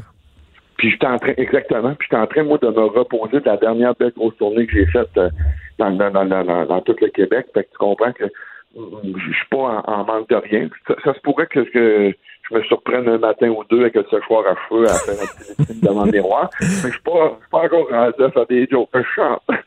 T'es sûr- t'es sûr- t'es pas aussi malade que Michel. Eh, merci beaucoup, Peter. C'est super gentil. Tu sais que je suis ton fan numéro un. Là. Fait que merci beaucoup d'avoir pris le temps de me parler, Peter Metland. Ben, gros deck, puis bonjour à tous les auditeurs. Passe une belle journée, mon Rich. Salut, bonne journée. Martineau et l'actualité, c'est comme le yin et le yang. Impossible de les dissocier. Politiquement incorrect. Alors, nous discutons avec une personne d'affaires. hein. Je- J'utilise le, lan- le langage épicène. Je dis pas homme d'affaires parce que ça serait sexiste, donc je dis personne d'affaires. François Lambert. Bonjour, François. Bonjour. euh, Est-ce que je dis Monsieur Martineau aussi Non, dans le euh, même euh, Bonjour, cher individu. Ah ben oui, là on se comprend. On Personne qui fait de l'animation, tu as vu, c'est c'est- selon le langage épicène, parce que la ville de Montréal veut, euh, veut utiliser le langage épicène. D'ailleurs, il y a eu un vote et tous les conseillers ont voté pour. Il n'y a personne qui a voté contre. C'est incroyable. Alors là, au lieu de dire nous demandons un responsable, mettons, euh, du marketing, on va dire euh, nous recherchons un responsable du marketing. On ne mettra Ou plus une un ou une- personne. Je pense qu'ils peuvent dire une personne. une hein. personne responsable du marketing, esprit, ça, c'est ce qu'on appelle, en bon québécois, de l'enculage de mouche. C'est exactement ce que j'allais dire aussi. Richard, on est en pleine euh, encore pandémie. La ville de Montréal est parmi les pires dans le monde. Et tout devrait être mis en œuvre pour regarder les finances de la ville. Regarder comment on peut euh, euh, déconfiner Montréal en toute sécurité. Comment on peut revenir à une vie normale sans retomber dans la deuxième vague? Et la priorité, des gens qui ne savent pas gérer, qui n'ont jamais géré de budget, qui n'ont aucune idée c'est quoi gérer pour vrai, parce que là, on le voit dans, dans la situation actuelle, euh, Richard, que euh, c'est facile de gérer quand tout va bien. Quand Mm. l'argent rentre à profusion et que tout va bien, on gère pas. On dispatche. OK, il y a de l'argent, on s'en va à gauche, on s'en va à droite. Wow! Là, on est obligé de gérer, ils sont pas capables. Et là, ils arrivent avec un programme complètement débile mental qui, qui euh, prouve leur incapacité Non, mais il n'y a aucun, aucun conseiller qui a voté contre. Unanime. Richard, c'est tous des, gens de la gauche qui ne savent pas gérer. Ils, se- ils- Non, ils mais veulent faire que- plaisir à qui? À- à- c'est quoi l'urgence de ça? On veut faire plaisir à qui? Et ça va donner quoi? Écoute, d'ailleurs, j'invite les gens à lire l'excellente chronique de Christian Rioux dans Le Devoir aujourd'hui sur euh, le vocabulaire le épicène. Puis je tiens aussi à lever mon chapeau à Émilie Dubreuil, la journaliste de Radio-Canada qui a sorti ça. Toi, tu dis, euh, tu, tu- tu l'as un peu accusée en disant qu'elle était pour le, le- le langage épicène. Je pense qu'elle critiquait là, dans, son, dans son reportage, Émilie Dubreuil. là, elle, elle était assez ironique, là, me semble. Ben, j'ai peut-être mal compris, mais la réalité, c'est que, tu sais, on, on est rendu là, que c'est- tellement. On veut tellement être politiquement correct Oui. que ça devient ridicule. Tu sais, à un moment donné, il faut pousser le ridicule à une limite pour dire, OK, ça n'a plus de sens où est-ce qu'on s'en va. Euh, moi, honnêtement, c'est le genre de choses-là, alors que la priorité devrait être comment on va faire pour gérer le budget de la Ville de Montréal qui explose, Puis, puis, qu'il euh, ne gère pas. Ben, Puis François, en même temps, là, il nous dit, là, pour revenir à la gestion de la ville de Montréal, on nous dit faut aider les commerces. C'est le déconfinement. faut aider les commerces, mais là, on va transformer la ville en piste cyclable. En quoi ça va aider les commerces? ça? Euh, ça va aider que les gens de. Tu sais, admettons que, regarde, je suis à Outremont aujourd'hui, je suis ici toute la journée, je vais coucher ici. Admettons que je voudrais aller chez Milano. On ferme la rue. Bon, je peux plus y aller. Moi, faut- ça commence à être compliqué se stationner lorsqu'on ferme beaucoup de rues. Finalement, ils ont, reculé Euh, là-dessus. hein. Là, il va pouvoir avoir Ouais, des, des autos sur sur le boulevard Saint-Laurent, mais Christy, tu sais. Ben, tu sais, euh, Richard, à un moment donné, là, on a voulu donner une claque à la gueule à Denis Coderre. On, a- on, on voulait tout sauf lui. Mhm. Et le tout sauf lui, c'était l'homme de la situation, Valérie Plante. Parce que c'est ça qu'elle avait marqué sur ses campagnes électorales. Ben écoute, c'est comme ça qu'elle a été, c'est comme ça qu'elle a été élue. Les gens avaient adoré son slogan. Ben oui. Donc là, on est pris avec des gens euh, qui ne savent pas gérer. Regarde Justin Trudeau, ce qu'il fait. Donner de l'argent à tout le monde. Il est dans le top des, des intentions de vote alors qu'il n'a rien fait dans la crise. Là. Donner de l'argent, Richard, avec tes enfants, là, donne-leur de l'argent, tout ce qu'ils veulent, quand qu'ils le veulent. Rien Ils- plus tu vas être facile. le père le plus cool. La minute, tu vas leur dire euh, non, pas cette fois-ci. Ils vont te faire une crise de bacon, peu importe l'âge qu'ils ont. Ah, OK, mais les gens aiment ça. Les gens aiment ça. Ça a l'air le Père Noël, puis ils croient encore au Père Noël parce que ils vont, ils- son taux d'approbation et de satisfaction, c'est énorme. Donc, les, les gens comprennent pas que c'est leur argent, là. On- on- on- je, te donne, je te donne ton argent. Moi, je vais aller prendre 50 pièces dans ton portefeuille, puis je vais te donner 30 pièces, puis je vais te demander de me remercier. Effectivement, mais la réalité, c'est que les gens vont commencer à déchanter. Dans deux ans, lorsque la facture réelle va arriver, lorsque les taux d'intérêt et que le gouvernement va devoir prendre des choix, les, les villes vont devoir faire des choix éventuellement. Ils ne peuvent pas avoir de déficit, c'est dans la loi. Donc, euh, toute la non-gestion qu'on a en ce moment, je dis pas qu'il fallait pas donner de l'argent rapidement pour ne pas étouffer l'économie, mais il faut que ça arrête à un moment donné, puis ils l'ont donné à trop de monde trop rapidement pour ne pas avoir à gérer. Mais dans deux ans, et c'est pour ça qu'on risque d'avoir des élections assez rapprochées, parce que quand la facture va arriver, puis que Trudeau va devoir rendre des comptes, il va falloir qu'ils disent Ah, faut que je monte la TPS. Ah, faut que j'aille dans les coupures. Ben oui. Ah, il faut que j'augmente les impôts. Parce que là, ça prend de l'argent. On prend de l'argent de haut du pétrole. Le pétrole nous a fait vivre euh, au-dessus de nos moyens pendant plusieurs années. C'est fini maintenant. Le pétrole, on, on le subventionne pour le maintenir à flot. Le prix du baril du pétrole en Alberta euh, se vend moins cher qu'il coûte à produire. Vend plus cher qu'il coûte à produire. Donc, on n'a plus d'argent provenant de là. On va le créer où? Dans les mines au Québec. C'est non pour tout. Donc, non, la- non, mais ça va, être, ça va être quoi? Ça va être encore taxé puis imposé. Ça va être ça. C'est tout le temps ça, la réponse. il faut taxer les services, il va falloir taxer davantage la consommation de biens. On vient de prendre un déficit qui était déjà astronomique à 30 milliards moyenne par année depuis que Trudeau est là. On vient de le grimper à 260, les chiffres officieux, c'est pas les chiffres officiels encore, et on continue à dépenser. Donc, on va frôler probablement le 300, 350 milliards. Rajoute la province, rajoute la ville, et à la fin, il y a un seul contribuable pour payer trois factures astronomiques. Euh, et quand on voit que on met un grand attention sur la façon de nommer les personnes pour euh, faire plaisir à, à eux, un- c'est- ils se font plaisir à eux en se votant des affaires comme ça. Ils iront pas contre Valérie Plante. Ils l'ont mis Mais là, en mais place. le- si les gens veulent savoir à quoi ressemblerait un Québec avec un gouvernement solidaire, venez à Montréal. C'est ça, parce que c'est ça, c'est la gang de Québec solidaire à Montréal qui mène. Oui. Et euh, qui mène à Ottawa? Le NPD. Justin Trudeau se il donne exactement ce que l'NPD veut avoir parce qu'il a besoin de son bar. Euh, donner 10 jours de maladie de congé, de congé de maladie euh, à tous les Canadiens, c'est une mesure du NPD. Donc là, on est vraiment dans la gauche qu'on ne voulait pas au pouvoir et c'est la gauche qui nous amène. c'est pas un débat de gauche-droite, là.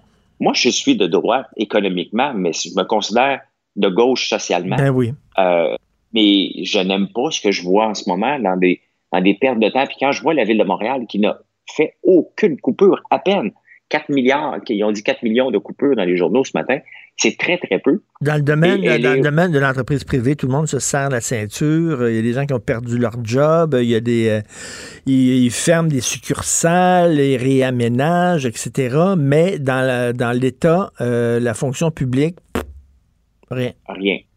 Ils n'ont pas, ré- ils ils ont pas réaménagé le travail. Ça se peut que on veut pas couper, puis c'est euh, pour maintenir l'économie à flot. Euh, J'ai pas de problème avec ça. Mais les gens ne peuvent pas continuer à faire ce qu'ils faisaient avant la COVID et offrir les mêmes services si on n'a pas besoin des mêmes, des mêmes euh, besoins par la suite. Il faut que, faut que tout le monde se réinvente, comme toutes les entreprises, comme tous les médias doivent se réinventer. Regardons comme Ricardo Média, qui n'arrachait avant avec les ventes de ses magazines, puis il avait fait une sortie, mais comment tu penses qu'il il- il doit patiner? Bon, on l'a vu aller plus sur Facebook, on l'a vu, il est obligé de se réinventer. Tout le monde doit se réinventer. Mais, la pas, pas la fonction elle, publique. Pas la, pas la, non, Pas la autres- fonction publique. eux autres seraient- Écoute, en terminant, je veux absolument euh, savoir euh, ta réaction face à ce qui se passe aux États-Unis. tu as vu certainement la vidéo de l'arrestation de George Floyd. Euh, c'est vraiment révoltant. c'est vraiment révoltant. Puis quand tu regardes le, le, le, le- j'ai pas le mot, le, le- le track record des deux policiers, Oui. euh, y a- Le en historique. en le historique, merci. En 15 ans, il y en a un qui a 14 infractions. Pas toutes, mais celui qui avait le genou euh, sur la personne. Et Mm. c'est une poudrière. Dès que, des, dès que quelque chose se passe aux États-Unis, c'est une poudrière. Et comment des policiers ont réussi à faire encore foutre le bordel total dans tous les États-Unis, même au Canada, avec une arrestation encore trop de force. Euh, Richard, c'est pathétique et on n'est pas sorti du bois. On a- on- on a- ils ont créé un monstre pour des années. C'est à la fin, les gens, là, la, la- la- la- la gauche québécoise là, qui chiale là, contre le racisme systémique au Québec, ça n'existe pas. Tu veux du racisme systémique? Regarde aux États-Unis. Effectivement, là, la façon dont les, les policiers traitent les Noirs aux États-Unis, c'est inquiétant. Mais les gens, il y, a- il y a une gauche qui regarde ce qui se passe aux États-Unis, puis ils tentent d'appliquer cette grille de lecture-là au Québec. Mais c'est pas la même affaire ici. Là. Pas On vrai? n'est pas du tout dans la même affaire, là. Du tout, du tout, du tout. Écoute, euh, euh, il y a très longtemps, j'étais à San Francisco, je marchais avec un ami, et il a commencé à sortir sa caméra pour regarder l'architecture, puis on s'est ramassé dans le coin des Noirs extrêmes pauvres de San Francisco, là. Vraiment, tu veux pas être là. Ah ouais. Et, et non, non, j'ai eu la chienne de ma vie. Puis on dit, qu'est-ce que vous venez faire, les Blancs ici? Vous venez nous filmer, vous venez nous, euh, nous voir dans notre ghetto. Mais là, tu peux plus reculer, tu peux plus avancer. Tu fais juste te dire, je vais-tu sortir d'ici? Il y a un racisme. Faut le voir pour le croire. Ah oui, Euh, vraiment, là. Écoute, aux États-Unis, tous les jobs de merde, tu le vois, tu vas au restaurant, là, c'est tous des Noirs là, qui passent le balai puis qui lavent la vaisselle. Ben, regarde, les, les, euh, en Floride, ils ont le droit d'avoir des, euh, des pancartes. Ils n'ont pas le droit d'avoir des pancartes sur le bord du chemin, mais ils ont le droit d'avoir quelqu'un avec une pancarte sur le dos sur le bord du chemin. Et regarde qui, qui est là. C'est, pas du racisme. Euh, Ben, je sais pas comment appeler ça.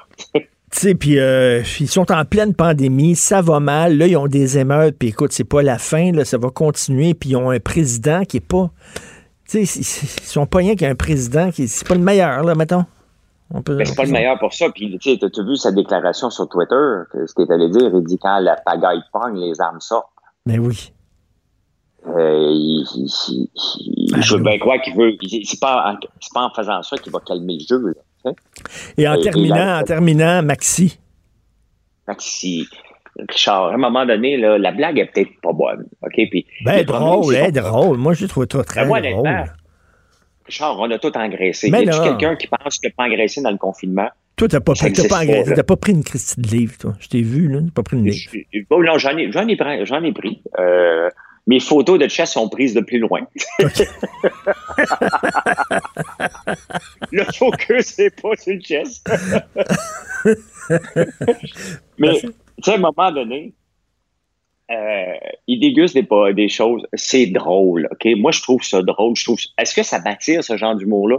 Pas tellement. Mais bon, moi, c'est, ben oui, il a raison, on a tout engraissé. C'est une conséquence du confinement. Peut-on en rire puis passer à autre chose? Le- le- le- moi, l'indignation, tout le monde est indigné. Je suis indigné, je suis choqué, puis tout ça. Hey, tu dis, euh, calmez-vous, là.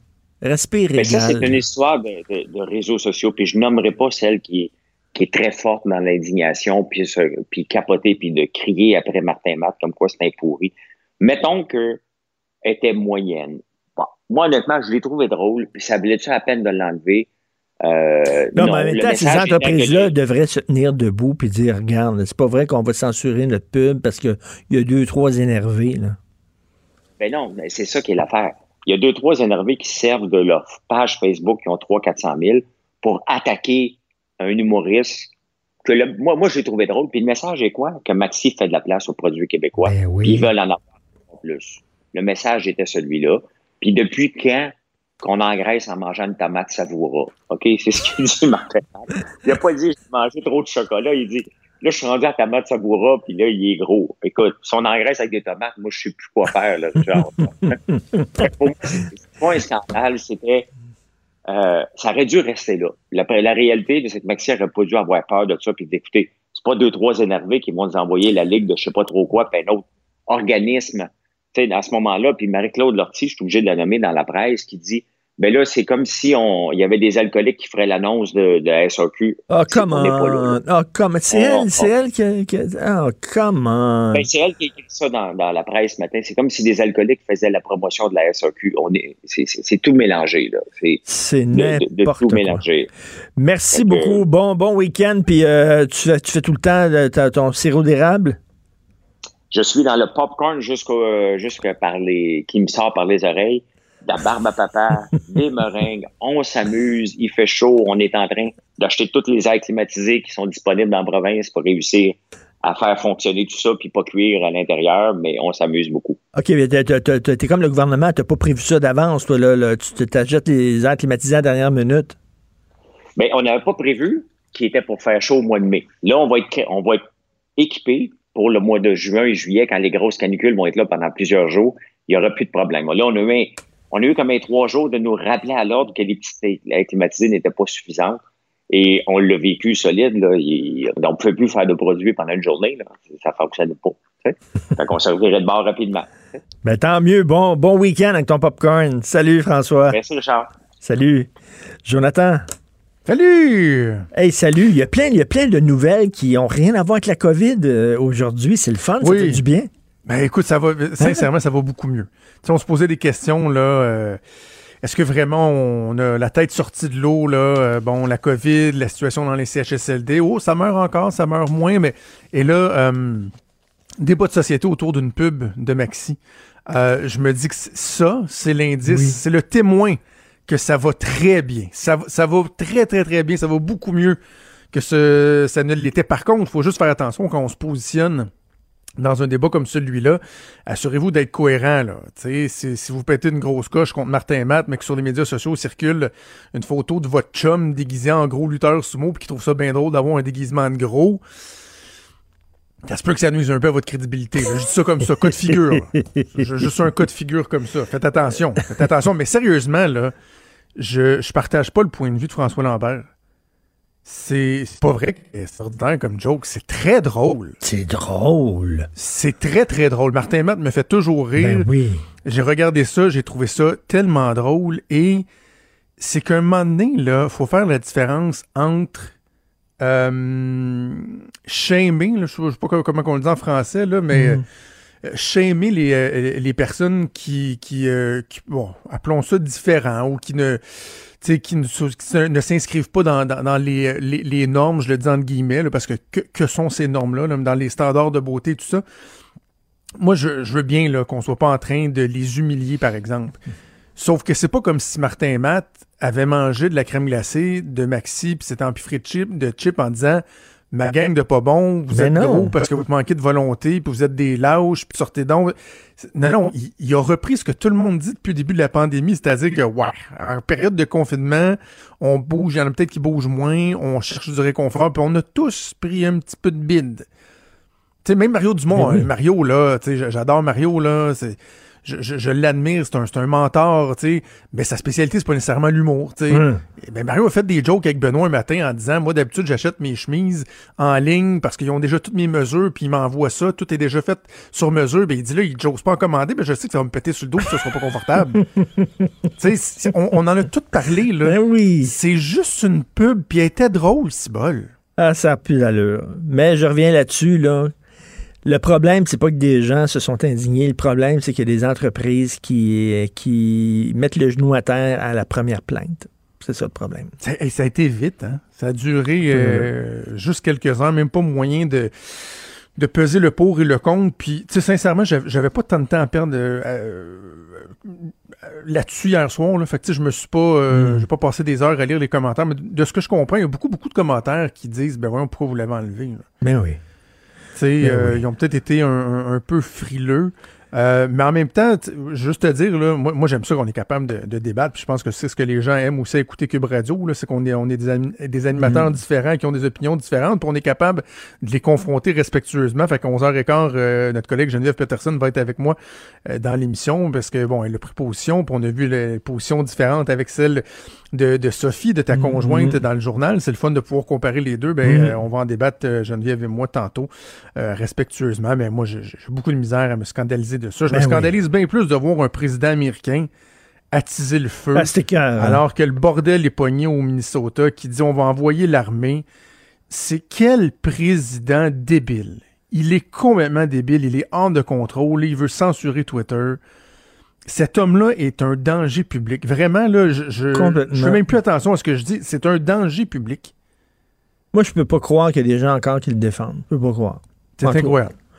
Je veux juste, hey, je finis sur euh, juste un petit truc. Euh, Il y a des, euh, des fois justement des, des chroniqueurs, des, des gens qui donnent leur opinion qu'on peut dénoncer puis qu'on sait que 95% du temps on n'est pas d'accord avec eux, mais j'aime ça le souligner quand je suis d'accord avec eux. Tu sais, pour démontrer que je suis capable d'être Mhm. euh, balancé. Là.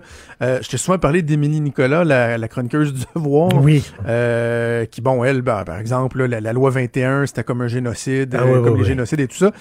Mais a fait, elle a, publié un texte, euh, c'est hier ou avant-hier, que j'ai ressorti en, en écoutant ta conversation avec François Lambert, qui s'intitulait Ils sont fous, ces Américains. Et dans ce texte-là, euh, Émilie Nicolas, avec une certaine justesse, ça mériterait une analyse approfondie, mais dénote qu'il y a des trucs qui se passent aux États-Unis dont on se scandalise, pour lesquels on se scandalise, avec, avec raison, on met l'emphase, mais que bizarrement, quand ça se passe chez nous, on n'en parle pas tant que ça.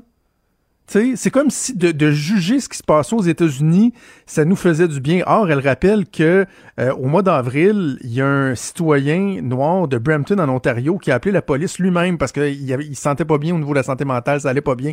Ça a fini qu'ils l'ont tué. Hum. Le gars, il s'est fait tirer. Lui-même avait appelé à l'aide. Il est mort. On a parlé beaucoup des rassemblements dans les parcs, tout ça. Bizarrement, les images du parc Trinity Bellwoods à, Toronto en fin de semaine, où, euh, Doug Ford s'est même senti euh, le besoin de sortir en disant Hey, qu'est-ce que vous faites là? C'était l'enfer, ces images-là. Au Québec, on n'a pas tant parlé. Par contre, quand c'est sur des plages aux États-Unis, ah ben là, on met bien gros l'enfer.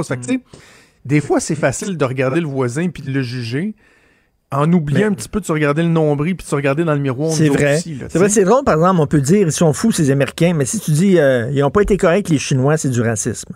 Tu pas le droit de dire ça. Tu as le droit de critiquer les Américains, mais rien dire. Aussi, aussi, aussi. Mais tu sais, regardons dans notre cours, la, la question raciale, on s'entend qu'il n'y a, pas de commune mesure avec ce qui peut Non. exister euh, aux États-Unis, les tensions, le, le racisme, euh, le- le- les, les différentes classes, là. Mais, je- je pense pas qu'on est parfait non mais plus. attends une minute, le, le- le- gars qui avait des problèmes mentaux qui s'est fait tirer, là, je m'excuse, mais il y a plein, plein, plein de gens qui ont eu des problèmes mentaux qui se sont fait tirer par la police puis qui étaient blancs. En fait, c'est un problème, c'est un problème avec les, les policiers et la maladie mentale plutôt que les policiers blancs contre les noirs. Je vais juste dire que des fois, on, on en a des cas, qu'on des, des situations où on va passer plus vite par-dessus si ça se passe à Winnipeg, à Edmonton ou à Toronto que si ça se passe au New Jersey, euh, à Minnesota ou euh, Atlanta ou Chicago. Tout à fait. Je pense, je pense qu'il y a une réflexion intéressante à faire. Je dis pas que euh, des fois c'est pas pire ce qui se passe au côté de la frontière, mais on a tendance à être plus sévère avec le voisin qu'avec ce qu'on fait dans notre propre cours. Tout à fait. On va t'écouter tantôt sur la pub de Maxi. Un gros débat. T'as caché-tu? Ben un oui. gros débat? Ben oui. Maxi. Il ne pas lutteur sumo en fin de semaine. là. C'est pas, c'est pas le temps. Merci, on t'écoute avec euh, Maude Boutet. Merci beaucoup à Monde. Merci à Hugo Veilleux, la recherche, à Achille Moinet au pain au chocolat et à la réalisation. Au chocolat, la, la, la. On se reparle lundi, 8 h. Passez un excellent week-end. Bye.